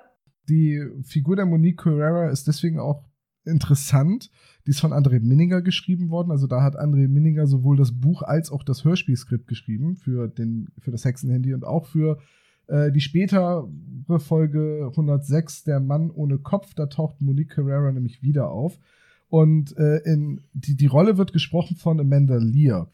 Und Amanda Lear ist eine Schauspielerin, Malerin, Künstlerin, bei der halt schon vor etlichen Jahren immer diese Geschlechterdiskussion und ob sie vielleicht mal als Mann geboren wurde, ähm, schon in den 70ern im Raum stand und auch heute wird da noch spekt, äh, spekuliert äh, bei, bei, Amanda Lear. Und ich, ich hatte immer so ein bisschen das Gefühl, oder ich, wir hatten auch bei der Besprechung das Gefühl, äh, als wir über den Mann ohne Kopf geredet haben, dass letztendlich die Rolle der Monique Carrera so ein bisschen Amanda Lear auf den, auf den Leib geschrieben wurde, damit man die in den Hörspielen äh, mit ihrer sehr tiefen Frauenstimme benutzen kann, äh, reingeschrieben wurde.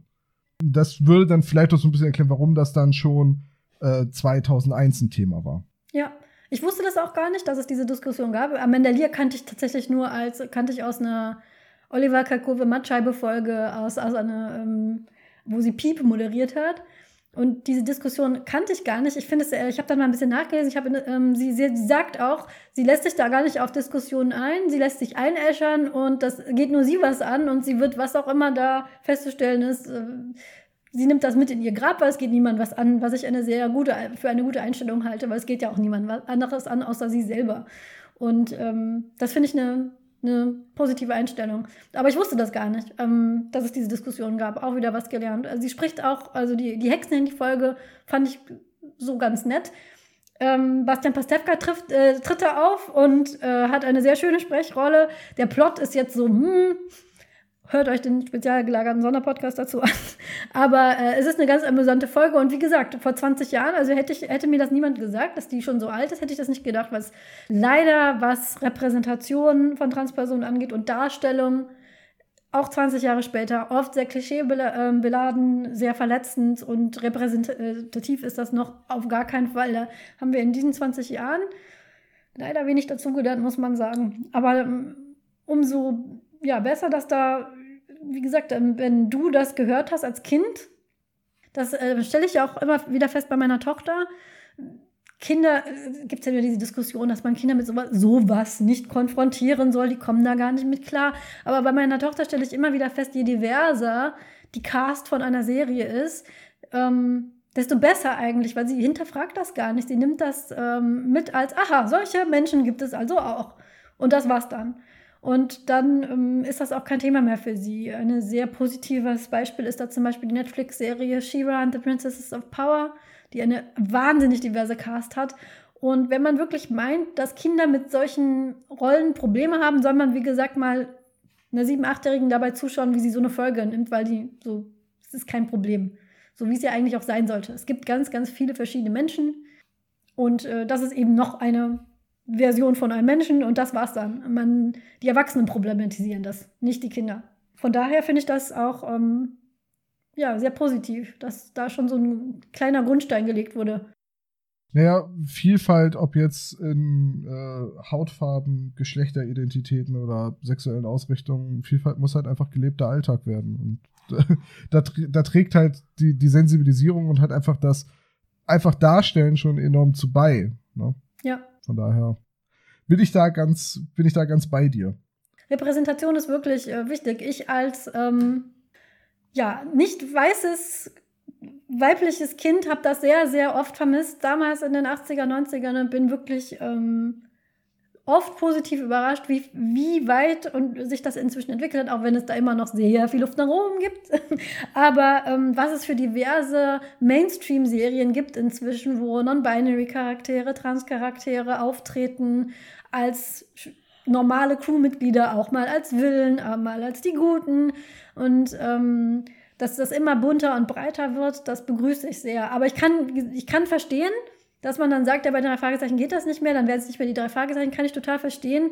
Aber andererseits müssen dann die drei Fragezeichen-Fans verstehen, dass sie dann damit vielleicht ähm, nachwachsendes Publikum ein Stück weit verlieren, die nämlich mit diesen Ansprüchen halt jetzt groß werden. Das merke ich eben, wie gesagt, an meiner Tochter, die dann sagt, hm, sie möchte aber, es gibt andere Hörspiele mit Mädchen in der Hauptrolle und die höre ich mir dann an. Dass das dann ausgerechnet so ein Klischeefest dann ist, finde ich dann, dann sehr frustrierend. Ich sage, da ist eine Chance echt echt in die Mülltonne geschmissen worden.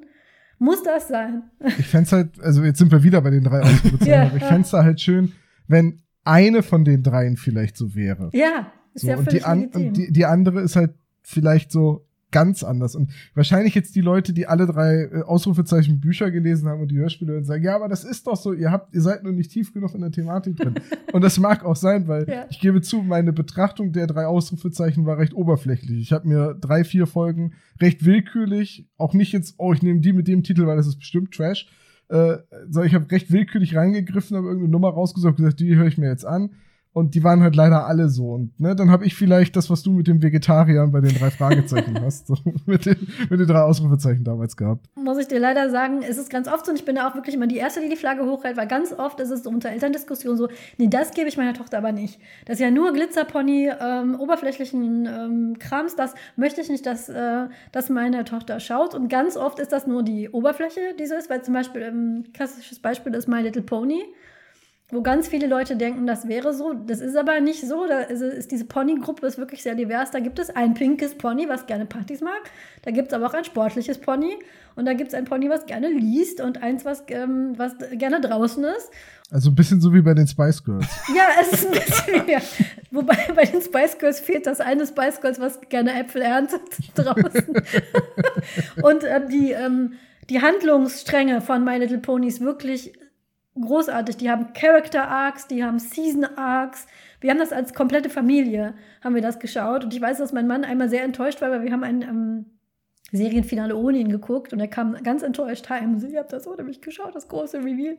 Also kann ich sehr empfehlen, My Little Pony. Aber ich bin immer bereit zu sagen, ich schaue es mir erst an. Aber wie ist denn das mit den frühen produzierten Hörspielen um eigentlich alle Werke von Enid Blyton? Da sind doch zumindest die, die Geschlechterrollen gleichmäßig aufgeteilt. So bei den fünf Freunden, zwei Mädchen, zwei Jungs und ein Hund. Und dann gibt's irgendwie diese Abenteurer-Serie, Abenteuer um mhm. oder und so weiter. Das sind doch aber, oder Geschwister. Das sind Geschwister, ja. Äh, das sind ja auch irgendwie immer, da ist ja zumindest die, die Aufteilung gleichmäßig. Ich weiß natürlich jetzt nicht aus dem Kopf, wie dann die Geschlechterdarstellung ist, aber es wäre das nicht was, was man deiner Tochter geben kann?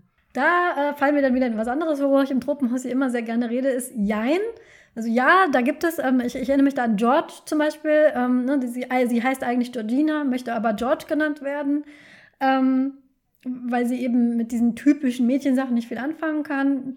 Finde ich einerseits ja, positiv sowas darzustellen. Andererseits war das aber damals so nach dem Motto, ähm, da, dieser ganze Mädchenkram ist alles Tant und das brauche ich nicht, weil ich bin cool, das ist wieder sowas anderes. ähm, aber andererseits bin ich immer sehr bemüht, meiner Tochter Dinge vorzusetzen, die ähm, jünger sind als 30 Jahre. okay, gut. und das ist halt auch so, da sind die, die drei Fragezeichen. Ich kritisiere das gar nicht. Ich, ich höre die gerne, ich finde die gut, ich finde gut, dass es die gibt. Ich gehe zu diesen Live-Shows. Aber meinem Kind versuche ich immer was zu geben, so was ne, ich, ich sag dann immer, ja Leute, ihr, ihr, drei Fragezeichen Fandom und alles kratzt sich in keinster Weise an. Aber wenn ihr euch die nächste Generation anschaut, es sind alleine äh, seit 2000 bis jetzt sind 21 Jahre vergangen und es ist so viel produziert worden in dieser Zeit. Hörspiele, Serien, Bücher. Guckt euch die doch mal an. Es gibt auch noch was anderes für eure Kinder als in den Bleiten, weil ähm, es ist immer wieder passiert, dass wenn man zum Beispiel sagt, äh, wir haben schon wieder alles weggelesen, weggehört, empfehlt mir doch was für das Kind. Und ich kann wirklich, wenn ich jedes Mal einen Cent dafür kriegen würde, wenn einer Nösslinger empfiehlt, Lindgren, Bleiten und ich immer, Leute, Leute, guck doch mal ein bisschen nach vorne. Ne? Guck doch mal, aber das kann ich nicht, weil ich, weil ich beobachte den Kindermarkt nicht mehr. Genau. Nee, das bist ja nicht du. Das sind Leute mit Kindern, die dann sagen, habt ihr schon mal in den Bleiten gelesen? Oder, oder Astrid Lindgren? Und ich so, ja, habe ich. Als ich selber so alt war. Weißt du, wie alt dieses Buch ist? Bitte schau dich doch mal, geh doch mal in einen Buchladen und guck, was es seit Allein in den letzten drei Jahren sind so viele tolle Sachen für Kinder entschieden. Bitte gebt euren armen Kindern, stellt euch doch mal vor, wir hätten das gehabt als Kind. Hast so, du deiner Tochter schon mal Pipi Langstrumpf Nee, noch nie. Das ist, glaube ich, nicht ganz so alt. Genau. Stellt euch mal vor, wir äh, hätten Sachen konsumiert, die 1930, okay, schlechtes Zeitalter für Deutschland, 20, 30er, 40er Jahre, äh, wenn das das gewesen wäre, was uns vorgesetzt worden wäre als Kindern. Ich finde das immer so schade, ähm, wenn, man, wenn man zu sehr in dieser Kindheitsnostalgie für die eigenen. Damit meine ich nicht Leute, die selber keine Kinder haben und offensichtlich dann, um Gottes Willen. Ich, ich habe eine spezial gelagerte Sonderpodcast-Folge gehört von euch, musste sehr, sehr lachen. Ich weiß nicht mehr, welches war, Tom, leider. Wahrscheinlich ich auch nicht. ähm, da habt ihr kurz über Feuerwehrmann Sam geredet, nämlich über diese Figur des Norman. Ähm, diese, diese Figur, die immer alles kaputt macht, damit der Held dann kommt und sie retten kann. Und da habt ihr ganz kurz über Feuerwehrmann Sam geredet, weil einer von euch hat einen Neffen und auf einer Autofahrt habt ihr das gehört. Und ich musste so lachen, von wegen dieses, ja, ich habe das nur gehört, weil ich diesen Neffen habe und sonst würde ich das auch nicht hören. Und ich habe nur laut gesagt, nee, das braucht ihr auch nicht, weil Gott, Kinderhörspiele auf langen Autofahrten mit anhören ist manchmal, ist es nicht, also es ist nichts, was ich empfehlen würde. Außer Bob der Baumeister, muss ich sagen. Bob der Baumeister ist zu Unrecht verschrien, weil bei Bob der Baumeister lernt man wahnsinnig viel über Baugeräte und Recycling und äh, die, das geht erstaunlich in die Tiefe. So technische Details, das äh, würde man von so einem Knetmännchen mit einem sprechenden Bagger nicht erwarten. Aber nein, du brauchst keine Kinderhörspiele zu hören, bitte nicht. Tu es deinem Gehirn nicht an. Paul, wir, wir, wir, wir, wir gehen hier gerade auch erstaunlich in die Tiefe. Ähm, ja, genau. Äh, Nochmal zu den drei Fragezeichen, weil äh, es ist jetzt was ganz Witziges. Äh, wir hatten ganz am Anfang ganz kurz etwas erwähnt, nämlich die drei. Und wir sind jetzt tatsächlich in der Chronologie. Wir wollten ja eigentlich die Äras durchgehen. Wir sind noch ja. gar nicht bis dahin gekommen. Wir, wir oh sind Gott. noch gar nicht durch, durch, die Hälfte der Folgen durch. Ähm, ja, wir sind so ein bisschen drumherum gesprungen. Ja, genau. Also die drei, was ist das für eine Ära? Erklärt mir das mal. Weil ich habe kein, ich, ich weiß, als ich Studentin war, ähm, ich hatte einen Freund, einen, ähm, der ist leider verstorben letztes Jahr. Ähm, der hätte sich über diese Folge hier wahnsinnig gefreut und über euren Podcast auch. Weil der wäre, ein, der wäre euer Fan Nummer eins gewesen, aber leider lebt er nicht mehr. Und ähm, der hat mir damals von diesen, der war nämlich drei Fragezeichen-Fan groß und der hat mir das damals so grob versucht zu erklären, aber irgendwie, das war so tief im Fandor, dass ich einfach nicht gerallt habe. Ich so, hä, was? Die haben sich irgendwie gestritten, dann gab es einen Rechtsstreit und dann haben die das verloren und irgendein großes Ding war damals auch die Musik, die nicht mehr benutzt werden konnte, aber ich. Das war äh, lange davor. Das war davor. Okay, dann erklärt ja. mir mal bitte einmal diese Kontroverse um die Titelmusik und, und was sind die drei? Das erklärt, erklärt das mal jemand, der keine Ahnung hat. Also die Kontroverse um die Titelmusik oder beziehungsweise um die verwendeten Musiken ist lang, kompliziert, schwierig und es ist ganz schwer zu sagen, wer da eigentlich im Recht ist und nicht. Es geht so ganz früh in die Gründungszeit von Europa als Label und als Hörspiellabel, so angefangen mit von Hans Petsch vorgelesenen Märchenkassetten und dann hin zu den Hörspielreihen zurück, dass halt diverse Musiker für den Verlag GEMA-freie Musik geschrieben haben, quasi ohne ihre Rechte äh, davon zu wahren, einfach nur für ein Festgeld. Und die Musik ist halt ewig benutzt worden, war super erfolgreich durch die Serien. Millionen von Leuten haben diese Musiken gehört und letztendlich hatten die keine richtigen Rechte daran. Und dann gab es halt, ging das ums Geld, weil offenbar hat Europa ganz gut mit den drei Fragezeichen Hörspiel verdient und Kosmos ja auch mit den Büchern. Und dann hat man sich halt ums Geld gestritten und es ist schwer zu sagen, wer da jetzt eigentlich im Recht ist und wer nicht. Und ich glaube, teilweise laufen manche der Verfahren auch immer noch und sind immer noch anhängig. Äh, das kann man ganz gut nachlesen in dem Buch Die drei Fragezeichen und die Welt der Hörspiele von Christian Rodenwald, äh, der versucht hat, das aufzudröseln, wie dieser Fall zusammenhängt. Das war im Wesentlichen eigentlich der Streit äh, mit ähm, ja, jetzt ist mir gerade der Name einfach, ich kann nur, weiß gerade nur das Pseudonym. Carsten Bohn. Carsten Bohn, der damals unter dem Pseudonym Bert Brack, das war so ein Sammelpseudonym, unter dem ganz viele komponiert haben, Musik geschrieben hat. Äh, Carsten Bohn hat damals maßgeblich gegen Europa geklagt. So, äh, das ist dann irgendwann um Folge 30, 34, 35 rum passiert, dann sind dann die, in den Neuauflagen ist da dann eine andere Abmischung, da ist dann andere Musik drin. Es fällt uns dann immer auf, wenn wir jetzt eine uralte Folge, die wir auf Kassette mal hatten, jetzt irgendwie in der CD oder in der MP3-Fassung nochmal nachhören und dann so, oh, die Musik klingt aber unvertraut. Und äh, dann bin ich immer froh, wenn ich irgendwie noch tatsächlich eine digitalisierte Kassette irgendwie auftreiben kann oder habe. Äh, oder einer von uns die hat und wir dann da reinhören können und dann, ah, das ist die alte Musik. Ja, so hatte ich die Folge auch in Erinnerung. Und davon unabhängig kam dann der große Rechtsstreit um das Jahr 2001 und die Folge 120 bei den drei Fragezeichen in den Hörspielen so Müsste ein bisschen später gewesen sein. Weil 2001 bin ich eingestiegen, das war, 2001 war, glaube ich, Folge 100. So 2004 rum. Ja, das ja, muss ungefähr. Oder, oder so, ja, das war so die Zeit, wo ich drei Fragezeichen nicht ganz so fest verfolgt habe. Ich weiß gerade nicht mehr, wann der große Rechtsstreit war. Aber letztendlich ging es darum, wer hat eigentlich die Rechte an drei Fragezeichen und die Rechte an den Namen der Charakteren und wer hat die Rechte, das jetzt noch weiter zu benutzen. Random House in den USA hat sich dann nie groß drum geschert und ähm, der Robert Arthur hat das hat, hat das eigentlich sein gesamtes Werk der Universität of Massachusetts war es, glaube ich, also irgendeiner US-Uni vermacht und die wussten gar nicht, dass sie die Rechte haben. Das war denen egal, weil in den USA kräht kein Hahn mehr nach The Three Investigators. Äh, das das kennt, kennen die da drüben kaum. Also auch Leute in, in, meinem Alter, die damit eventuell noch in der Jugend aufgewachsen sein könnten, die kennen dann Nancy Drew und die Hardy Boys, aber die kennen nicht die Three Investigators.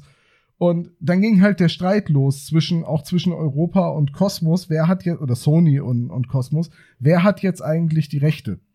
Und man hatte immer dieses Gentleman's Agreement, dass die Bücher von Kosmos veröffentlicht und für das Hörspiel von Europa Sony adaptiert werden.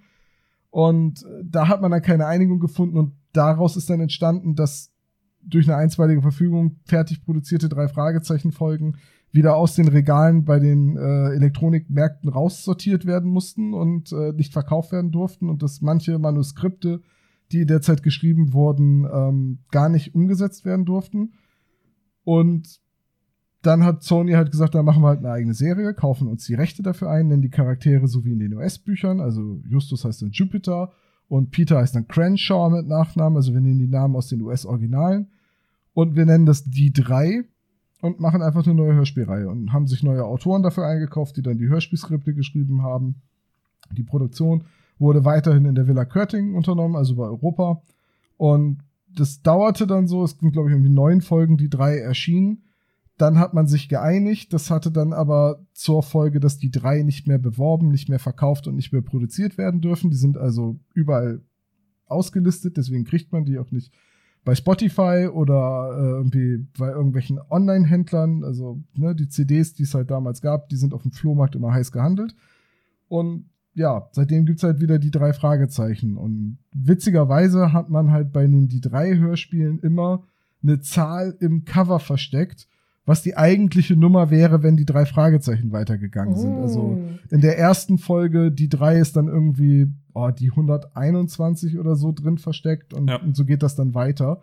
Und man hat halt so als Abgrenzung von den drei Fragezeichen versucht, auf alle gängigen drei Fragezeichen-Klischees äh, quasi die zu parodieren. Bei den drei Fragezeichen ist es ja so, wenn Justus jemandem die Visitenkarte gibt, dann wird die Visitenkarte vorgelesen. Das ist gängiges Klischee. Das ist ein Running Gag. Und bei den dreien war dann der Running Gag, wenn sie jemandem die Visitenkarte anbieten, dann lehnt er die ab. Dann sagt er, nee, danke, lass stecken. So werden sie immer, oder sie werden unterbrochen, während die vorgelesen wird. Das war immer so äh, der Running Gag. Und ähm, ja, der, der Rechtsstreit fällt bei mir in so eine Zeit, wo ich das gelesen habe, gesagt habe, ach schade, es gibt keine drei Fragezeichen-Folgen mehr. Aber hab ich weitergescrollt. Ja, das, das, So. war, das war genau Anfang der 2000er, habe ich nämlich mit diesem ähm, Freund von mir in einer WG und der hat mir davon halt erzählt und ich immer so, oh, das ist ja schade. Ja, und er, nein, du verstehst nicht die Bedeutung. Und ich so, ja, ist schon irgendwie traurig, aber nun gut, wir werden alle erwachsen. Nein, verstehe doch. Jetzt verstehe ich es. Tut mir leid, ich kann es dir nicht mehr sagen, aber jetzt verstehe ich das. Paul. Äh, mit den dreien verbinde ich halt eben auch was, weil das war zu der Hochphase, wo ich die gehört habe, äh, die drei Fragezeichen, da war ich so 13 Jahre und da hatte ich dann gerade zu dem Zeitpunkt so, glaube ich, alles aufgeholt und hatte dann auch ganz viele Folgen. Ich habe so von 100 bis 120 hatte ich äh, fast alle Folgen äh, dann auch tatsächlich zu Hause. Und dann erinnere ich mich, dass irgendwie längere Zeit keine Folge mehr kam. Und dann kamen irgendwann die drei. Und ich hatte natürlich, ich war 13 Jahre, ich hatte keine Ahnung, ich wusste auch nicht, wie man, wie man irgendwie sowas nachschaut, warum das so ist oder so. Und ähm, ich habe dann äh, das gar nicht gehört, weil äh, was, was der Bauer nicht kennt, das, äh, das, Das hört er Ne? nicht. Ich habe äh, ich hab, ich hab gesagt, das ist, äh, das ist fake, das ist, äh, das, das äh, akzeptiere ich nicht. Und ähm, dann war es halt irgendwann ein paar Jahre später so, dass die aus den Regalen wieder verschwunden sind, weil es waren, glaube ich, noch acht oder neun Folgen. Und äh, jetzt finde ich es halt schade, weil ich habe äh, na, äh, nachträglich ein paar von den die drei Folgen nochmal äh, gefunden und gehört und äh, finde die tatsächlich ganz gut, sogar äh, größtenteils, weil sie einerseits sehr anders sind. Sie versuchen viele Sachen anders zu machen und dann eben mit diesen Klischees zu brechen. Sie haben dann auch irgendwie äh, so, eine, so eine Folge, die, glaube ich, irgendwie an Lost angelehnt ist und dann ganz äh, verrückt ist mit so einem Flugzeugabsturz und sowas. Ähm, und äh, ich finde die Folgen vor allem deshalb interessant, weil man merkt, dass bei den drei Fragezeichen jede Folge eine Buchvorlage hat, die Mhm. dann adaptiert wird. Und die drei sind, glaube ich, so ziemlich die einzigen Folgen, die tatsächlich direkt als Hörspiel konzipiert sind. Und das merkt man, weil es ist, äh, weil während man bei den drei Fragezeichen immer mal wieder Folgen hat, die irgendwelche Plotholes oder so haben, äh, fühlt sich das bei den, äh, bei die drei immer so ein bisschen runder an. Auch wenn, wenn die Folgen ansonsten äh, nicht, nicht an die drei Fragezeichen natürlich drankommen. Tom. Tom hat eine andere Meinung dazu. Nee, ich habe dazu keine andere Meinung. Ähm, ich hab, ich, ich weiß nur halt, ich bin mit den Hörspielen bei den drei Fragezeichen aufgewachsen und ich bin nie der Bücherleser gewesen. Ich weiß, dass ich irgendwann mal bei Freunden meiner Eltern war und die hatten drei Fragezeichen Bücher im Regal stehen. Und da war halt Alfred Hitchcock drauf. Das war halt noch damals in den 90ern. Und ich habe immer gesagt so, Alfred Hitchcock hat die drei Fragezeichen geschrieben als Kind und es gibt Bücher dazu. Das war mir ganz suspekt, weil ich halt nur die Hörspiele kannte. Und ich habe auch nur durch den Podcast angefangen, die Bücher zu lesen, weil ich halt öfters mal im Internet gelesen habe, die und die Logiklücke entsteht nur, weil das aus dem Buch rausgestrichen wurde für das Hörspielskript. Und äh, Gerade H.G. Francis, der zwar sehr tolle Skripte geschrieben hat und sehr einprägsame Momente reingebracht hat und manchmal auch einfach so entschieden hat, nee, ich ändere das jetzt fürs Hörspiel und ich leg Peter jetzt irgendwelche Worte in den Mund, dass er gerne Zombie-Horrorfilme guckt und so weiter. Ähm, der hat teilweise auch recht willkürlich gekürzt und das passiert André Minninger auch manchmal, dass er Logiklücken einbaut durch die Kürzung. Das ist eben, du musst 128 Seiten geschriebenen Text mit Erzähler und beschreibendem Text in ein Hörspielskript umwandeln, was hauptsächlich Dialog ist. Und klar, dass die, dadurch, dass, dass die drei als Hörspiel konzipiert waren, hat man das da ein bisschen weniger. Was ein bisschen schade ist, dass halt kaum einer der Autoren von den drei für die drei Fragezeichen übernommen wurde. Also so Leute wie Markus Winter, die haben dann dadurch nur einen Fall geschrieben und ein zweiter wurde gar nicht mehr umgesetzt, weil dann die Einigung war das ist dann natürlich echt schade. Ich habe ja diese Produktionsgeschichte der Fragezeichen finde ich halt wahnsinnig spannend. Ich glaube auch, weil sie halt so lange geht mit diesen ganzen Tiefs und Hochs und irgendwelchen Klagen. Mit, mit Alfred Hitchcock, das ist ganz interessant. Alfred Hitchcock hat in so vielen Sachen verdient, weil ähm, ich kann mich noch daran erinnern, als Kind hatte ich auch so eine Serie Alfred Hitchcock präsentiert und da waren dann irgendwie so vier, fünf Kriminalfälle. Das waren so ähm, Detektivgeschichten, teilweise auch so ein bisschen noir von random amerikanischen Autoren zusammengeklatscht in so einem Sammelband unter Alfred Hitchcock präsentiert und die waren halt irre alt. Das hat man immer dann gemerkt. Die haben dann alle die, keine Ahnung, ähm, da gab's, äh, man musste zum Telefonieren noch in der Telefonzelle und äh, also alles so in den 50ern geschrieben und die wurden halt alle unter Alfred Hitchcock präsentiert, vermarktet. In den Büchern fand ich immer sehr interessant, dieses, ähm, diese Einwürfe, die in den Hörspielen vom Erzähler kommen, kamen da nicht überall, aber in den Kosmos-Bänden immer von Alfred Hitchcock. Da ist nämlich sein Gesicht immer so abgebildet mit so einem Denkzeigefinger. So, hm. Das ist in den Taschenbüchern von DTV lustigerweise nicht. Also, da sind die nur kursiv. Aus einem guten Grund. Ja, ich. Was, Tom? Ich bin so fasziniert. Ja, bitte erklär mir den Grund.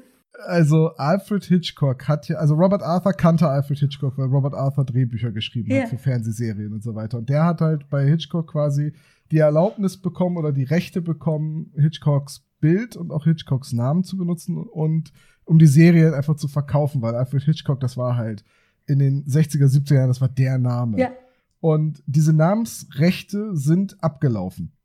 Die darf man nicht mehr benutzen in Deutschland, deswegen jetzt in den Neuauflagen Alfred Hitchcock rausgeschrieben wird. Teilweise muss ich sagen, in den, ähm, in den, ich, ich kaufe mir ja öfters mal die E-Books um die, die als Vorbereitung zu lesen oder mir vorlesen zu lassen, wenn ich irgendwie unterwegs bin. Und äh, teilweise muss ich sagen, ein bisschen stümperhaft geändert, weil, weil man nicht so viel am Manuskript ändern will, sondern man hat nur den Namen ersetzt. Dadurch baut man eine ganz andere Inkonsistenz ein. Und ich schätze einfach mal, dass der DTV-Verlag nie das Recht am Bildnis von Alfred Hitchcock hatte, weswegen man da für den Fingerzeig des Erzählers nur den Text kursiv äh, geformt hat und Cosmos hat halt diese Einigung mit Random House in den USA und äh, ich glaube mit der Uni University of Michigan. Ich, ich sage jetzt jedes Mal einen anderen Staat mit Genau, sag einfach jedes Mal was anderes. Also die Universität von Minnesota hat halt damals die Rechte rausgerückt. Mittlerweile sind die, sind die halt abgelaufen. Deswegen auf den Neuauflagen ist Hitchcock komplett verschwunden. Er taucht auch als Erzähler nicht mehr auf. Also Peter Passetti hat ja als erster Erzähler in den frühen Folgen wirklich die Rolle des Hitchcocks gesprochen, wenn der aufgetaucht ist. Und er war auch der Erzähler aus der Perspektive mhm. vom Hitchcock, der quasi den Fall nacherzählt. Und, und äh, das sind diese Fingerzeige, die man früh im Buch hatte. Die gibt's in den modernen Büchern nicht mehr. Die sind raus, die Fingerzeige. Der Erzähler ist auch der Erzähler und keine sprechende Rolle mehr. Es ist nicht mehr Hitchcock. Und in den USA gab es dann den Schriftsteller Hector Sebastian, der im Deutschen Albert Hitfield heißt. So, der taucht dann das erste Mal, glaube ich, im Narbengesicht auf. Und in den Büchern ist es so, dass Hitchcock immer durch Albert Hitfield ersetzt wird. Und der ist Schriftsteller. Das wird auch immer gesagt, dass er Schriftsteller ist. Und am Ende sitzen sie dann trotzdem immer in seinem Büro auf dem Universal Studio Gelände und reden mit dem großen Regisseur Albert Hitfield und äh, beziehungsweise im US-Original dann Hector Sebastian. Im Deutschen hat er immerhin die gleichen Initialen wie Alfred Hitchcock. Aber es wirkt so ein bisschen unpassend und es ist in den Neuauflagen immer so eine Inkonsistenz und die entsteht nur daraus, dass man den Namen Hitchcock nicht mehr benutzen darf. Das ist ja fast, fast wie, wie, wie das Tolkien-Estate. Das ist wirklich, äh, ich, ich habe ähm, ich musste da heute, also heute habe ich eine Folge gehört, wo, wo Albert Hitfield äh, drin vorkommt, musste direkt denken, wenn man Alfred Hitchcock auf Wish bestellt, dann kriegt man Albert Hitfield. Und ich spiele im Moment äh, das neue Ace Attorney Spiel und da kommt ein britischer Detektiv namens äh, Sherlock Holmes drin vor, mit seinem Ach, Assistenten Wilson. Das ist so eine Anspielung an Hercule Poirot, ne? Ja, glaub schon. nee, an, an Percolo Heuro, glaube ich. Ja, so das war's. Und ähm, wir haben es noch nicht so raus, warum das so ist, weil im japanischen Original nehmen sie den Sherlock Holmes-Namen, aber in der, in der englischen ähm, Fassung nehmen sie Sherlock Holmes. Keine Ahnung, was sich das Holmes Estate da, da geleistet hat. Ich finde das mega interessant, Tom. Das, ich hatte keine Ahnung, dass das so war. Ich als Kind habe mich nur gewundert, warum denn in den DTV-Büchern dieser, ähm, dieses Gesicht nicht mehr drin war. Aber was ich noch vorhin noch sagen wollte zu den Buch- und ähm, Hörspiel-Unterschieden, ähm, was mir als Kind schon immer sehr gefehlt hat, ist das, was ich an den drei Fragezeichen immer am allerbesten fand, ist nämlich ihr Versteck. Und in, jetzt, wo ich die, ähm, die Folgen, die ich als Bücher noch ausgebuddelt habe, habe ich alle nochmal nachgehört. Und was mir da ähm, echt gefehlt hat, sind die Beschreibungen von diesen Geheimgängen. Dieser Zaun, das grüne Tor, dann, ähm, also die, äh, für Leute, die noch nie drei Fragezeichen gehört haben, ähm, es, es gibt sie, es ist auch nicht schlimm, dass man das noch nie gehört hat. Dafür sind wir hier im Truppenhaus, um euch neue, spannende Dinge vorzustellen. Ähm, es ist ein, ähm, ich muss deswegen lachen, weil ich im spezial gelagerten Sonderpodcast haben sie über Ventilation geredet. Es ist ein, ähm, ein Wohnwagen unter einem Haufen Schrott, weil der Onkel von Justus Jonas ähm, besitzt einen Schrottplatz. Gebrauchtwarencenter. Ein Gebrauchtwarencenter, Entschuldigung. ein Gebrauchtwarencenter, es tut mir leid.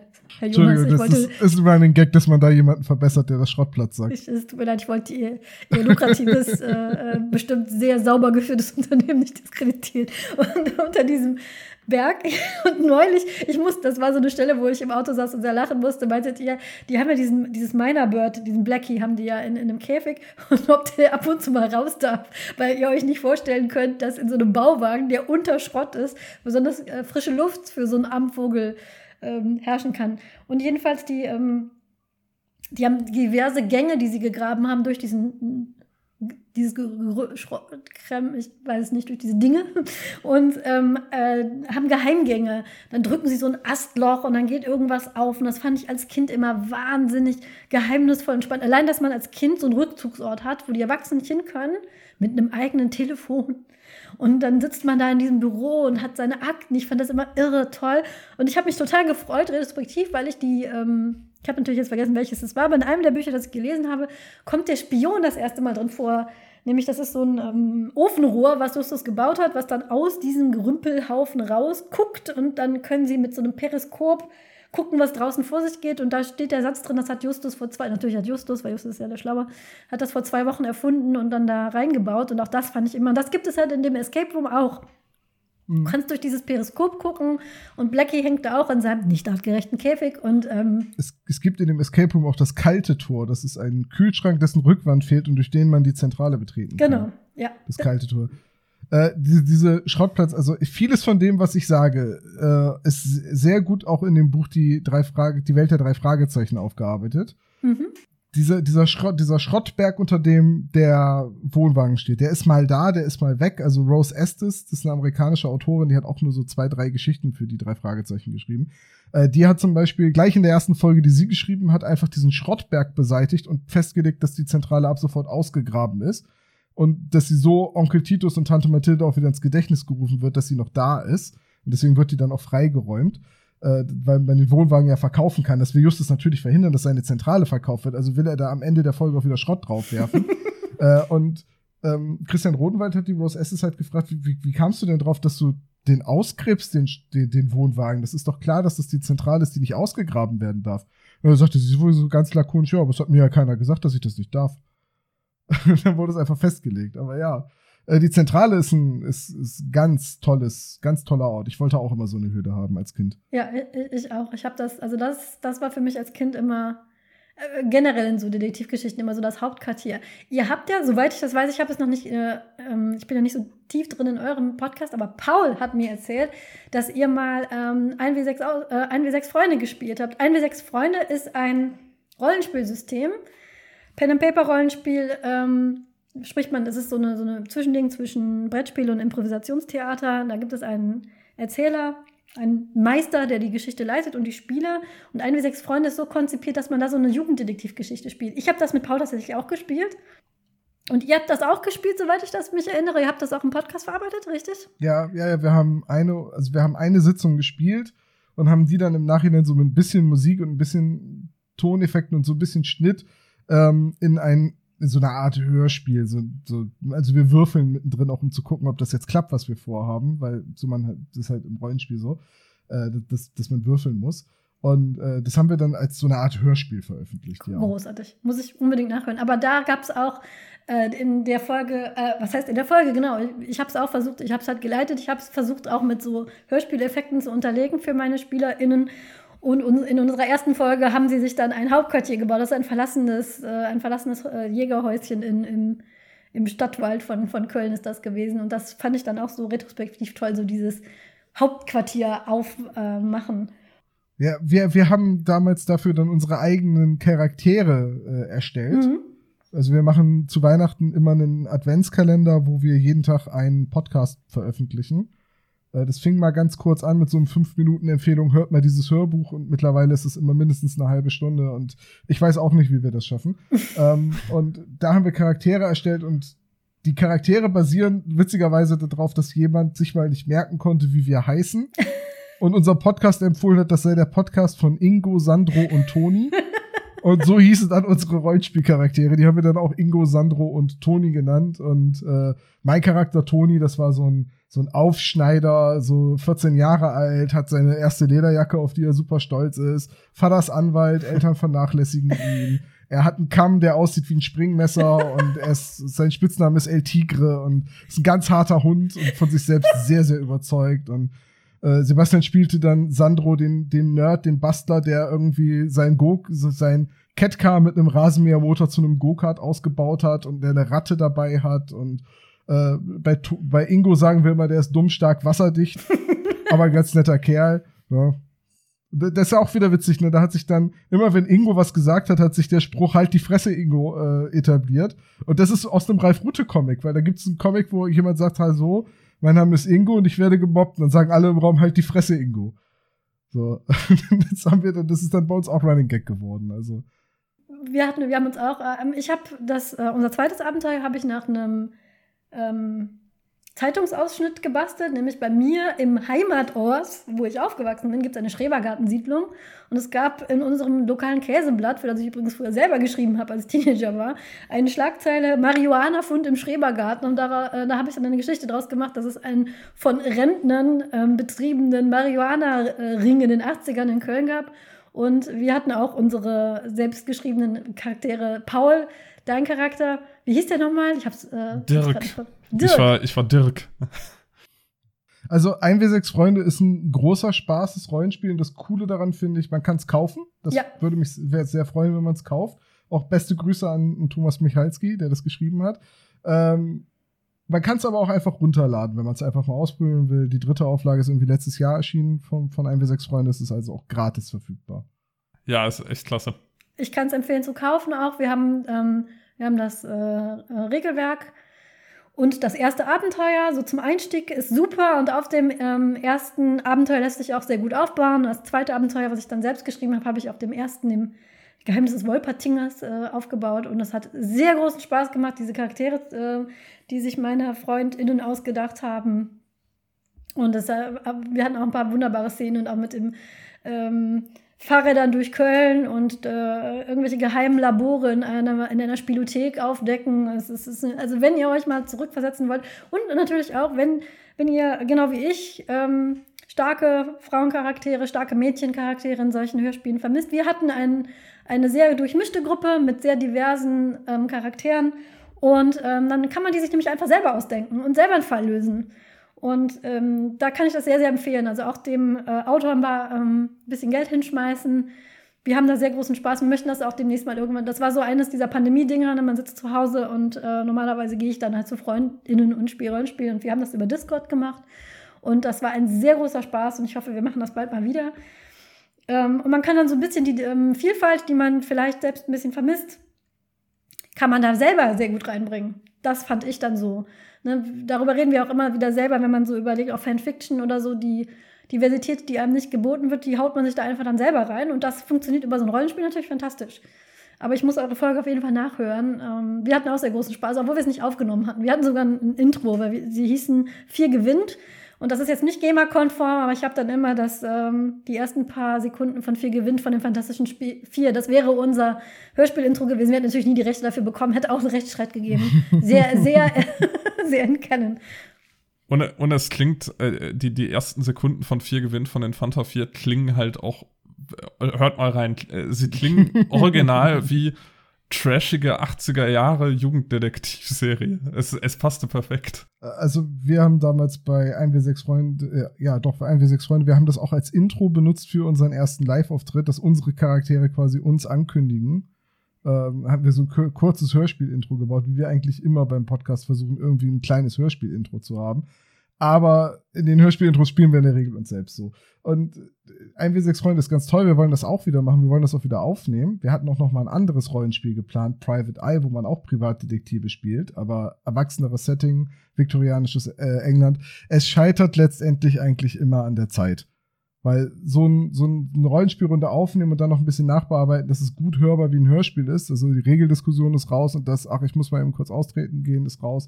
äh, das, ist, das ist sehr viel Arbeit, daran ist es immer gescheitert. Dazu, ähm, wie sich das manchmal so ergibt, der Freund, von dem ich gerade gesprochen habe, der leider verstorben ist letztes Jahr, hat ein ähm, Abenteuer geschrieben für Private Eye. Der unsichtbare Mord heißt das. Oh. Ähm, das ist ein Abenteuer für Private Eye, für, das, für dieses System. Das mochte er nämlich auch sehr gerne. Und er hat tatsächlich ein, ich, ich habe es schändlicherweise noch nicht gespielt, aber es gibt es. Also der unsichtbare Mord. Ist das äh, eins von den, das ist eins von diesen Promo-Abenteuern, ne? So eins von diesen kurzen, die von Private Eye auf den Faltblättern rausgegeben werden. Das habe ich schon gespielt, das habe ich sogar schon geleitet. Das ist nicht dein Ernst? Das ist Doch, das von Walter geschrieben und das ist der Freund, von dem ich gerade gesprochen habe die ganze Zeit. Ja. ja. Der, ja, hätte sich sehr der hätte sich sehr gefreut. Der, Unsicht, ähm, der unvollendete Brief ist auch von ihm.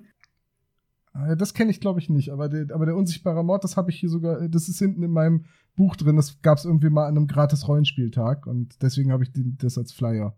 Ja, er wäre, er wäre entzückt darüber. Er wäre, er wäre komplett entzückt, dass der, der, der, äh, der, einer der Leute aus dem spezial gelagerten Sonderpodcast eins seiner Abenteuer spielt. Das wäre ja, er hätte sich sehr gefreut.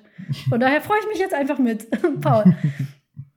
Gerade ganz kurz, Tom, du hast das so nebenbei erwähnt und äh, da haben sicherlich äh, der eine oder die andere Hörerin äh, vom Truppenhaus aufgemerkt. Ja. Du hast erwähnt, dass ihr einen Live-Auftritt ja, hattet. Live ein, ein Live-Auftritt als, als Podcast, das ist nicht selbstverständlich. Nein. Ähm, und ich hatte, ich hatte das große Glück, da zu sein. Das war kurz bevor diese, diese schlimme Pandemie losging. Nein, nein, du hast, du hast das falsch ausgedrückt. Wir hatten das große Glück, dass du da warst. Oh. wir hatten das große Glück, dass sehr viele Leute da waren. Das war ganz schön. Das war unsere 50. Folge und es, es, es gehen ja, es gibt ja mehrere Podcasts, die auf Tour gehen, so. Gerade die großen Podcasts, die machen dann richtig Bühnenshow und alles und bei uns haben sich die Anfragen gehäuft, ob man uns mal irgendwo treffen kann und ob wir unsere Folgenbesprechung nicht mal live machen wollen und wir haben dann gesagt, ja, machen wir, aber wir können nicht einschätzen, wie viele Leute kommen, weil wir wissen gar nicht, nach welcher Raumgröße wir gucken müssen. So 10, 20, reicht vielleicht irgendwie der Hinterraum von einem Sportverein, von unserer Vereinsgaststätte oder so. Äh, wie viele Leute müssen wir einplanen? Dann haben wir Crowdfunding gemacht und am Ende haben wir fast 200 Tickets verkauft an Deutschland, Österreich und Schweiz und äh, umso größer wurde es dann auch. Dann hatten wir das große Glück, dass wir ähm, einen Freund haben, der Veranstaltungstechniker ist, der hat uns sehr geholfen ähm, und dann hatten wir das große Glück, dass die Band, die unser Intro gespielt hat, das ist eine befreundete Band aus Bremen, ähm, dass die Bock hatten, da mit uns zu machen und dann wurde der Abend immer größer und das war einfach, es war fantastisch. Eine meiner schönsten Erinnerungen an 2019. Man, äh, äh, auch ne, kurz, kurz vor, bevor sowas nicht mehr möglich war. Man kann das nachhören, das habe ich auch, das war meine erste Folge, die ich von euch gehört habe. Und gerade die Live-Musik, also die, die Band ist, ist, ist teuer. Wie gesagt, macht euch drauf gefasst, die geht euch so schnell nicht wieder aus dem Kopf. Ja, das war, waren dann unsere ersten beiden Türchen im Adventskalender 2019. Da haben wir es dann quasi ganz dreist zwei verwertet. Ja, also ganz, äh, ganz großartig. Ich war auch echt beeindruckt, als ich das gehört so. Vorher kannte ich ja noch nicht, also ne, Paul hat so gesagt, oh, ich, ich habe so einen Podcast, den höre ich sehr gerne, ich würde den gerne einladen. Ich so, ja, mach, hm, ich vertraue dir da deinem Urteil, ich kenne den jetzt zwar selber nicht, aber bring ruhig mit. Und dann höre ich dann so, also, wow, die hat schon Live-Auftritt. so, oh Gott, äh, ja gut. Dann. Tatsächlich war das unser dritter Live-Auftritt. Wow. ja, weil wir mit Christian Rodenwald, der ja die Bücher zu den drei Fragezeichen geschrieben hat, also die Sachbücher, mhm äh, mit dem hatten wir schon mal eine Lesung in einer Buchhandlung in Bremen. Und dann hatten wir noch bei Markus Winter, der hat eine Folge für die drei geschrieben, in seiner Hörspiel- und Buchhandlung in Remscheid damals einen Auftritt. Und ähm, wäre Corona nicht gekommen, hätten wir auch 2020 den ein oder anderen kleinen Auftritt gehabt. Und wir wollen das auch wieder machen, aber ja, ne, wie das halt gerade mit Live-Auftritten so ist, äh, wir bleiben dran, wir sind da vorsichtig, wir wollen auch niemanden gefährden, wir wollen auch uns nicht gefährden und irgendwie fühlt es sich auch noch nicht so richtig gut an, irgendwas zu planen. So. Ja, das, ähm, das geht mir ähnlich und von daher äh, freut man sich dann umso mehr, wenn es wieder geht. Aber ich, also man, man hört das, dass ihr sehr viel Spaß daran habt. Vor allem, ihr macht das ja, ne, wenn ich es richtig verstanden habe, ihr macht das genau wie wir in eurer sicherlich auch nicht sehr viel äh, breiter bemessenen Freizeit. Das alles ist ja auch noch so eine Sache. Ne? Ähm, ja, das ist, es ist ein Hobbyprojekt. Das ist auch uns ganz wichtig, dass das ein Hobbyprojekt ist und ein Hobbyprojekt bleibt ähm, und dass wir nicht irgendwie versuchen, davon zu leben. Ich bin mal nach einem Auftritt auch gefragt worden, hey Tom, sag mal, wann ist denn soweit, dass, ein, dass mindestens einer von euch dabei, davon leben kann? Und also wir haben eine Patreon-Kampagne, wo man uns unterstützen kann, äh, aber man, man kriegt halt nicht viel extra dafür. Also wir haben jetzt nicht irgendwie eine Paywall oder irgendwie zeitexklusive Podcasts oder irgendwas, das wollen wir alles nicht. Äh, das soll einfach freiwillig sein und wir würden auch genauso weitermachen, wenn uns niemand unterstützt. Aber wir haben, glaube ich, irgendwie um die 120 Unterstützer, was super cool ist, weil das uns viel ermöglicht, weil wenn wir mal Reisekosten und äh, Hotelübernachtungen und äh, neues Equipment oder sowas brauchen, dann ist Geld da, dann müssen wir nicht unser eigenes Geld dafür nehmen, dann können wir sagen, hier, wir haben diese SSP-Kasse, aber es ist nach wie vor ein reines Hobbyprojekt und das wird es auch bleiben. Äh, ich habe noch, äh, hab noch eine Anekdote, wo wir gerade beim SSP sind, äh, also beim speziell gelagerten Sonderpodcast, SSP. Ähm, nämlich, wie ich damals auf euren Podcast gestoßen bin. Das ist vielleicht etwas kurios. Äh, bevor äh, ich das Tropenhaus jetzt hatte, hatte ich nie irgendeinen Podcast, wo ich selber regelmäßig aufgetreten bin. Ich war mal zu Gast äh, ein, zwei Mal. Ähm, aber ich habe ja, also sieben, acht Jahre lang höre ich jetzt schon sehr, sehr viele Podcasts. Und äh, dann hatte ich gegen Ende meines Studiums, hatte ich Lust, mal selber einen Podcast zu machen. Und habe mir überlegt, was könnte ich für einen Podcast machen? Was könnte das hm. für ein Thema sein? Und ich habe überlegt und überlegt und ich dachte mir so, ach, da gibt es doch schon so viel und es gibt doch schon zu einem Podcast. Und dann dachte ich mir, was es bestimmt noch nicht gibt, ist ein Podcast zu den drei Fragezeichen. und ich habe mir so überlegt, ich mache doch mal einen Podcast zu den drei Fragezeichen, wo ich äh, mir ein, zwei Freunde suche und mit denen dann in jeder Folge eine Episode der drei Fragezeichen bespreche. Und äh, dann, äh, wie ich so bin, google ich natürlich vorher, gibt es das schon? Und dann bin ich beim Googlen auf den speziell gelagerten Sonderpodcast gestoßen, der damals Folge 7 oder 8 war es, glaube ich, äh, rausgebracht hatte. Und dann habe ich da reingehört, habe er die acht Folgen angehört, das kriegt man ja schnell durch, das ist ja vielleicht so ein, zwei äh, Wochenenden und ähm, habe das gehört und dachte mir, okay, ich werde niemals einen Podcast machen können, der so gut ist wie dieser Podcast. Und äh, deswegen habe ich dann keinen Drei-Fragezeichen-Podcast gemacht, sondern bin SSP-Fan geworden. und äh, jetzt habe ich das, das ganz große Vergnügen, einen vom SSP in meinem Podcast begrüßen zu dürfen. Und das ist, äh, macht mich sehr, sehr glücklich ach du, das, das, macht mich jetzt ganz verlegen, wenn du, ne?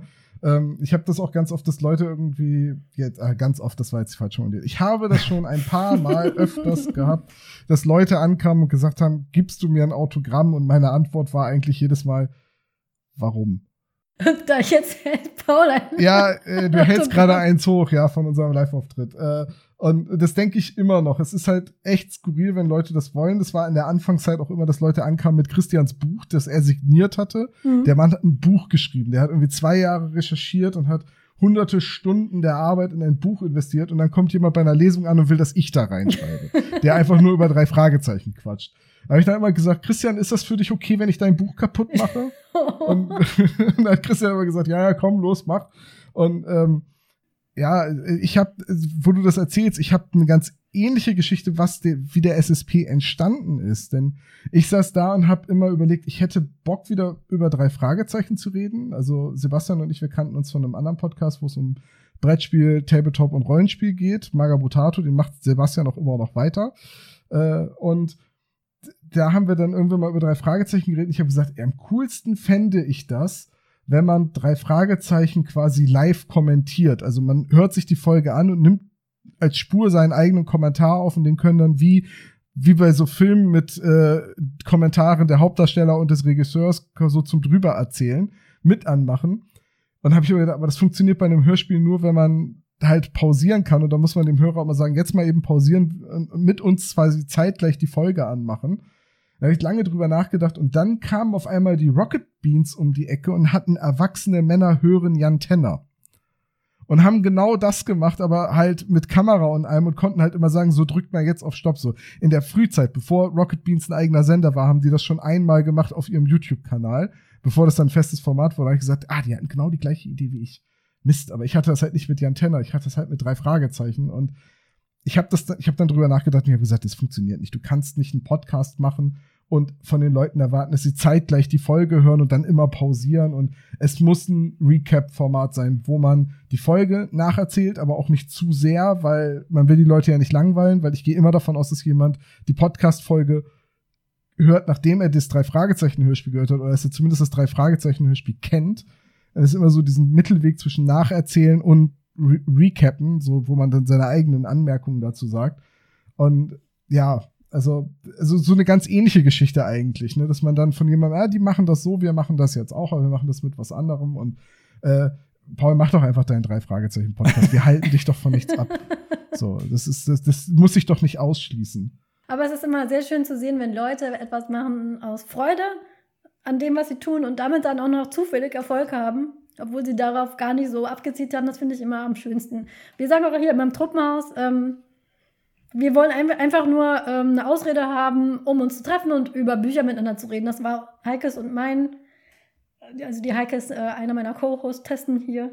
Und äh, das war unser, unsere Motivation. Wir möchten über Bücher abnörden. Wenn uns dabei jemand zuhören mag und dabei nicht wegschläft, dann freut uns das unglaublich. Über jede, jede einzelne Hörerin, jeden einzelnen Hörer freuen wir uns.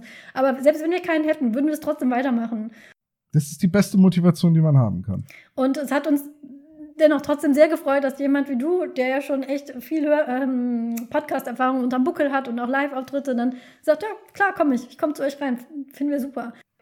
Ich hatte noch eine Winzigkeit, äh, bevor wir, bevor wir, bevor wir zum Ende kommen, nämlich äh, für die Leute, ähm, die äh, drei Fragezeichen noch nicht kennen oder vielleicht noch nicht so in der Tiefe kennen, vielleicht nur vom Namen, äh, wäre es vielleicht jetzt ganz praktisch, natürlich, wenn sie jetzt auf den Geschmack gekommen sind, äh, irgendwas zum Einstieg zu haben. Mhm. Äh, also eine, eine Folge drei Fragezeichen oder ein paar Folgen drei Fragezeichen, die man so anfangen kann, äh, wenn man jetzt reinkommen will, weil vielleicht ist Folge 1, Folge 1 ist eine super Folge, aber äh, Folge 1 ist vielleicht nicht so der perfekte Einstieg, um zu merken, ob das jetzt was für einen ist und ob man dann alle 200 Folgen hören will. Und äh, deswegen würde mich interessieren, ich hätte auch eine Antwort, äh, aber was Tom äh, empfehlen würde, was du empfehlen würdest, ähm, als erste Folge oder ersten zwei, drei Folgen zum Reinkommen in die Serie. Hm, ja, okay. Das ist bei äh, 211 Folgen, die bisher erschienen sind, plus Specials natürlich eine schwierige Aufgabe. Ähm, ich finde die von uns schon erwähnte Folge Nacht in Angst mhm. sehr schön, weil sie ein moderner Klassiker ist. Also das ist eine der, ja, das ist eine der beliebtesten Folgen und das auch zu Recht. Das ist ein ganz tolles Skript. Äh, die drei Fragezeichen sind nachts in einem Museum eingesperrt und jeder der drei Fragezeichen ist irgendwie auf seine Kernrolle reduziert. Also Justus ist, äh, steckt im Fahrstuhl fest und kann nicht viel mehr als denken machen. Äh, das ist eine ganz schöne Folge, um die kennenzulernen. Ich bin ein Freund der ersten Folge und die sollte man noch auf jeden Fall empfehlen. Ich finde aber zum Beispiel die Folge 17 Gefährliche Erbschaft ganz toll, weil das eine Folge mit einer Schnitzeljagd ist. Ist schon eine Arden-Geschichte, also es ist nicht vom ursprünglichen Autor Robert Arthur, sondern von seinem Nachfolger William Arden. Ähm, ist, eine, ist aber eine ganz tolle Folge Und jetzt vielleicht noch was etwas Aktuelleres sollte man vielleicht auch empfehlen. Ich bin ein großer Freund von der Special-Folge 150 Geisterbucht von Astrid Vollenbruch, die leider nicht mehr für die Serie schreibt. Ähm, das ist eine ganz tolle Folge. Ich mag den Schrecken aus dem Moor sehr gerne. Die ist eher untypisch für die drei Fragezeichen. Ähm, und naja, und dann, man muss natürlich, äh, man muss natürlich 92 Todesflug gehört haben. Das ist die Folge, in der Bob Astronaut wird, unfreiwilligerweise. Ähm, die habe ich noch nicht gehört. Ähm, ich habe aber die Folge ähm, Der Vampir im Internet gehört. Das ist auch so, also als Einstieg würde ich sie nicht empfehlen, aber es gibt auch ein paar sehr schräge, sag ich mal. Ja, in der Ära sind so ein paar Folgen entstanden. So Vampir im Internet ist auch die 88, das ist nicht so weit vom Todesflug weg. Aber wenn ihr Todesflug und Vampir im Internet hört, kann ich euch sehr empfehlen, danach den speziell gelagerten Sonderpodcast zu hören, weil da haben die, die drei Herren sehr viel Lustiges drüber zu, zu sagen. Wenn ihr so ähm, Formate gerne mögt, wie ähm, zum Beispiel unser kleines Projekt auf Twitter, Twilm, oder ähm, das größere Schläferz, von dem das mal irgendwann absplittete, nämlich trashige Filme gucken und gemeinsam darüber reden, kann ich Todesflug und ähm, Vampir im, äh, Vampir im Internet sehr empfehlen. Wobei ich Todesflug noch nicht gehört habe. Ich habe nur die Legenden gehört. So wie es ja diese Star, diese Star Trek-Folgen aus, aus Voyager, die, äh, da gibt es ja auch diese eine Folge, wo immer gesagt wird, also das ist die schlechteste Star Trek-Folge ever. Schaut die euch an. Es ist Todesflug. Ähm, muss ich mir noch anhören, habe ich bis jetzt noch nicht gemacht. Ähm, ich mag ja immer die, die ähm, ich bin ja fest verankert in, was war das? Nein, das ist nicht Crimebuster. Die frühe amerikanische Ära und da kann ich als aus Kinderperspektive und jetzt auch noch sehr den Karpatenhund empfehlen, weil den mochte ich als Kind gerne. Den mag ich heute noch gerne. Ich mag das Hörspiel gerne und ich mag auch das Buch. Ich finde, es ist einfach eine nette, schöne Detektivgeschichte, die man auch gut seinem Kind vorlesen kann. Ähm, und ähm, nett gemachtes Hörspiel. Ist halt natürlich kind, kind seiner Zeit damals, aber das habe ich als sehr positiv in Erinnerung als Kind gehabt und bin als Erwachsener auch hab jetzt nicht gedacht, was ist das denn jetzt? Sondern habe mir das auch so gerne angehört. Ja, Paul, ähm, was ist denn, was wolltest du denn noch sagen? Hast du auch noch eine Empfehlung, oder? Genau, also ähm, äh, ich wollte Tom zustimmen, weil Nacht in Angst und die gefährliche Erbschaft gehören auch zu meinen absoluten Lieblingsfolgen äh, und sind auch super als guter Mann sind auch super als Einstieg geeignet. Ich äh, würde aber als Einstieg tatsächlich auch noch meinen Einstieg in Anführungszeichen, nämlich die Folge 96, der Rote Rächer, empfehlen. Das ist eine Folge, äh, die finde ich eigentlich relativ typisch. Sie spielt in Rocky Beach und es ist äh, so, ein, so ein Mysterium. Da legt jemand Feuer in Rocky Beach und ähm, äh, will das den drei Fragezeichen anhängen. Der lässt immer eine Visitenkarte von den drei Fragezeichen bei den, äh, bei den Bränden liegen und äh, sie müssen das aufklären. Und das ist eine Folge, wo äh, man nicht viel wissen muss, aber schon viel über die drei Fragezeichen und die Charaktere erklärt wird. Und äh, da, äh, da gefällt mir die Folge auch sehr gut. Und das ist auch eine Folge, wo die zuvor erwähnte Leslie Dimple eine Rolle spielt. Auch im Hörspiel. Ruf die Feuerwehr, Justus Jonas. Ein Großbrand am Hafen. Joes Bootsverleih brennt. Genau. Beeil dich, hol die Feuerwehr. Ist eine großartige Folge, ja. Ja, ich mag sie sehr gerne. Und dann kommt Feuerwehrmann Sam und löscht das. okay, ja wunderbar. Dann haben wir auch schon äh, gute, gute Einstiegs. Ähm, falls ihr das, falls ihr noch äh, dazu stoßen wollt oder wie ich, habt ihr vielleicht ganz früher mal drei Fragezeichen gehört und dachtet, das ist alles, was es gibt und stellt fest, wow, nein, das ist eine ganze Welt, die ich noch zu entdecken weiß. Ich möchte vor allem an der Stelle noch eine Lanze für die Bücher brechen und sagen, lest auch gern die Bücher, die sind sehr, sehr gut und ich, je mehr Bücher ich lese, desto besser gefallen mir die Bücher von den drei Fragezeichen. Kann ich auch nur so unterschreiben. Ich mochte die als Kind auch sehr gerne und äh, wenn die ähnliche Qualitäten hatten wie damals, kann ich mir das gut vorstellen, muss ich auch mal reinlesen. Wobei, ähm, ja, mein Bücherstapel wird auch seit dem Tropenhaus nicht kleiner, eher immer größer. Aber gerade Nacht in Angst würde ich, glaube ich, gerne. Äh, Nacht in Angst hat mir sehr gefallen. Das hat mich, ähm, mich hat das erinnert an eine Star Trek TNG-Folge, wo Captain Picard mit äh, so ein paar Kriminellen auf der Enterprise eingesperrt ist. Paul, dich hat es erinnert an. Stirb langsam. Mich hat es an Stirb langsam erinnert. Ja, mhm. definitiv stirb langsam. So. Die Szene, wo Justus ein Maschinengewehr kriegt und dann am Ende den Bösewicht vom Dach wirft. Also definitiv stirbt langsam. Okay, stimmt. Es fällt jemand vom Dach, ja. Und es ist, äh, ähm, es wird durch Luftschächte gekrochen. Und, und im Buch ist Peter sogar barfuß unterwegs. Okay, stirb langsam. Ich nehme das mit Star Trek wieder zurück. Ich, äh, das ist offensichtlich stirb langsam. Aber dann hätten sie eigentlich auch eine der Synchrostimmen von Alan Rickman für den Bösewicht nehmen können. Das wäre sehr schön gewesen, ja. Das wäre sehr Ja. schön gewesen. Okay. Ich weiß nicht, wie, du, wie vertraut du mit den Konventionen in diesem kleinen Truppenhaus bist, Tom. Aber in diesem Truppenhaus stehen ganz viele Gegenstände, nämlich aus jeder einzelnen Folge steht einer hier. Und wir überlegen uns dann immer am Schluss kurz, welchen Gegenstand wir uns denn reinstellen würden. Paul, hast du, hast du ähm, Wunsch? Äh, ein, ein, einen Wunsch habe ich nicht. Ich hätte einen Vorschlag. Ich würde äh, das nehmen, was für mich das, das Typischste für die drei Fragezeichen ist, nämlich die Visitenkarte. Die drei Detektive, drei Fragezeichen. Wir übernehmen jeden Fall. Aber sag mal, Paul, was bedeuten eigentlich die Fragezeichen auf der Ah, die stehen für das, die stehen für das Mysteriöse, für das Unbekannte, für hätte ich nicht ungelöste. Rätsel. Ja. Nie gehört. Das wäre völlig Ja. neu, diese Info. Die- Ähm, ja, ich, ich, ich- ich kann verstehen, dass das so das typische Ding ist. Ähm, aber ich finde es ein bisschen langweilig. So eine, was ich als Kind immer wollte, ist so ein Geheimgang. Ich hätte gerne einen Geheimgang im Truppenhaus. So ein, so, ein, so ein Knopf, den wir irgendwo drücken, dann geht irgendwo eine Klappe auf. Vielleicht landet man dann auch in der kontraintuitiven Besenkammer oder so. Aber ich hätte gerne einen Geheimgang im Truppenhaus. Tom, du darfst entscheiden. Was, was stellen wir uns rein? Die, die Visitenkarte, die kommt dann in so ein Oder hast du was eigenes? oder, oder du, darfst, du darfst natürlich auch, ich bin heute, ich übergehe hier, ich übergehe heute ständig Leute. Du darfst auch einen eigenen vorstellen. Natürlich, gerne, sehr gerne. Ja, ich, ich, ich fände das, ich fänd das ganz toll, wenn ihr ins Tropenhaus äh, einen Vogelkäfig mit einem Mühner stellt, der euch nachplappert. Und der immer Telefon ruft. So, das ist so, für mich ist drei Fragezeichen nämlich Blackie in seinem Käfig. Das ist ganz wichtig. Oder, das fände ich auch sehr schön, wenn ihr einfach jemanden anheuert, der im Hintergrund flext. Flext. Ja, Onkel Titus mit seiner Flex-Kreissäge im Hintergrund. Ja. Das wäre auch sehr schön. Ach, so, ein- so ein Vogel. Wäre auch nicht schlecht. Aber der kriegt dann bei uns eine Vitrine und Freiflug. Oder ein, ein Vogel, der flext. Das wäre. Ein Vogel so, einer ganz, eine ganz kleine, oder, oder wir, wir, wir, kaufen eine ganz, ganz kleine Flex. Ja, oder es ist halt ein Vogel, der, der seine Muskeln zeigt, der, der am Flexen ist. Also wenn ihr dem Mühner, wenn ihr dem Mühner eine kleine Flex gibt, dann ist der früher oder später Freivogel. Also, ne, der, der braucht ja auch kein, keine Voliere oder so. Der, der sucht sich einen Weg, wenn er die Flex hat. Dann, das, das finde ich eine super, super Sache. Der flexende Vogel ist der. Der ist flexende Episode- Vogel. Das ist, ähm, vielleicht hast du es auch schon festgestellt, es ist auch immer unser Episodentitel, unser Gegenstand. Und ähm, der flexende Vogel klingt total super, super. Könnte auch eine Drei-Fragezeichen-Folge sein. Ähm, von daher, hey Kosmos, wenn ihr noch Gastautorinnen braucht, die auch äh, starke Frauencharaktere schreiben können, hier, die drei Fragezeichen, der flexende Vogel, hier. Ihr wisst, wie ihr, wie ihr mich findet. Tom, es war mir eine sehr große Freude, dass du hier bei uns warst, dass du dir all die Zeit genommen hast und all auf meine ganzen naiven Fragen so geduldig geantwortet hast. Äh, es hat mir wahnsinnig viel Spaß gemacht, dieses ganze Wissen, was ich vorher über die drei Fragezeichen nicht hatte, dass du das mitgebracht hast.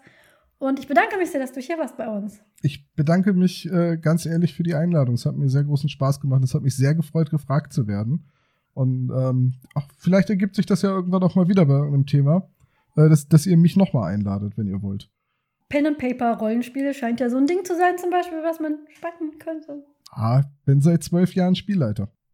Freut mich sehr. Ich spiel, ungefähr so lange spiele ich auch schon. Ähm, Spiel, Spielgeleitet habe ich auch. Wenn ihr mal noch mal einen 1W6 Freunde Runde leiten wollt und ihr wollt mal eine Frauenfigur da drin haben, ähm, ne? meine E-Mail-Adresse hast du ja. ist notiert, ist notiert, Angela. Ich würde mich, ich würd mich total freuen. Ähm, ich habe ja jetzt immer, ich habe zwei Runden ja geleitet. Das hat mir großen Spaß gemacht, aber spielen würde ich auch mal gerne. Paul, willst du, ist, ich will nicht wieder übergehen, bevor ich hier die Tür zuknall zum Tod Paul, möchtest du noch was sagen? Äh, ja, vielen, vielen Dank, dass du, dass du in dem Podcast warst. Und ich war, ähm, wie man in der 50. Folge vom SSP hören kann, da bin ich ganz kurz zu hören. Da stelle ich nämlich eine Zuschauerfrage.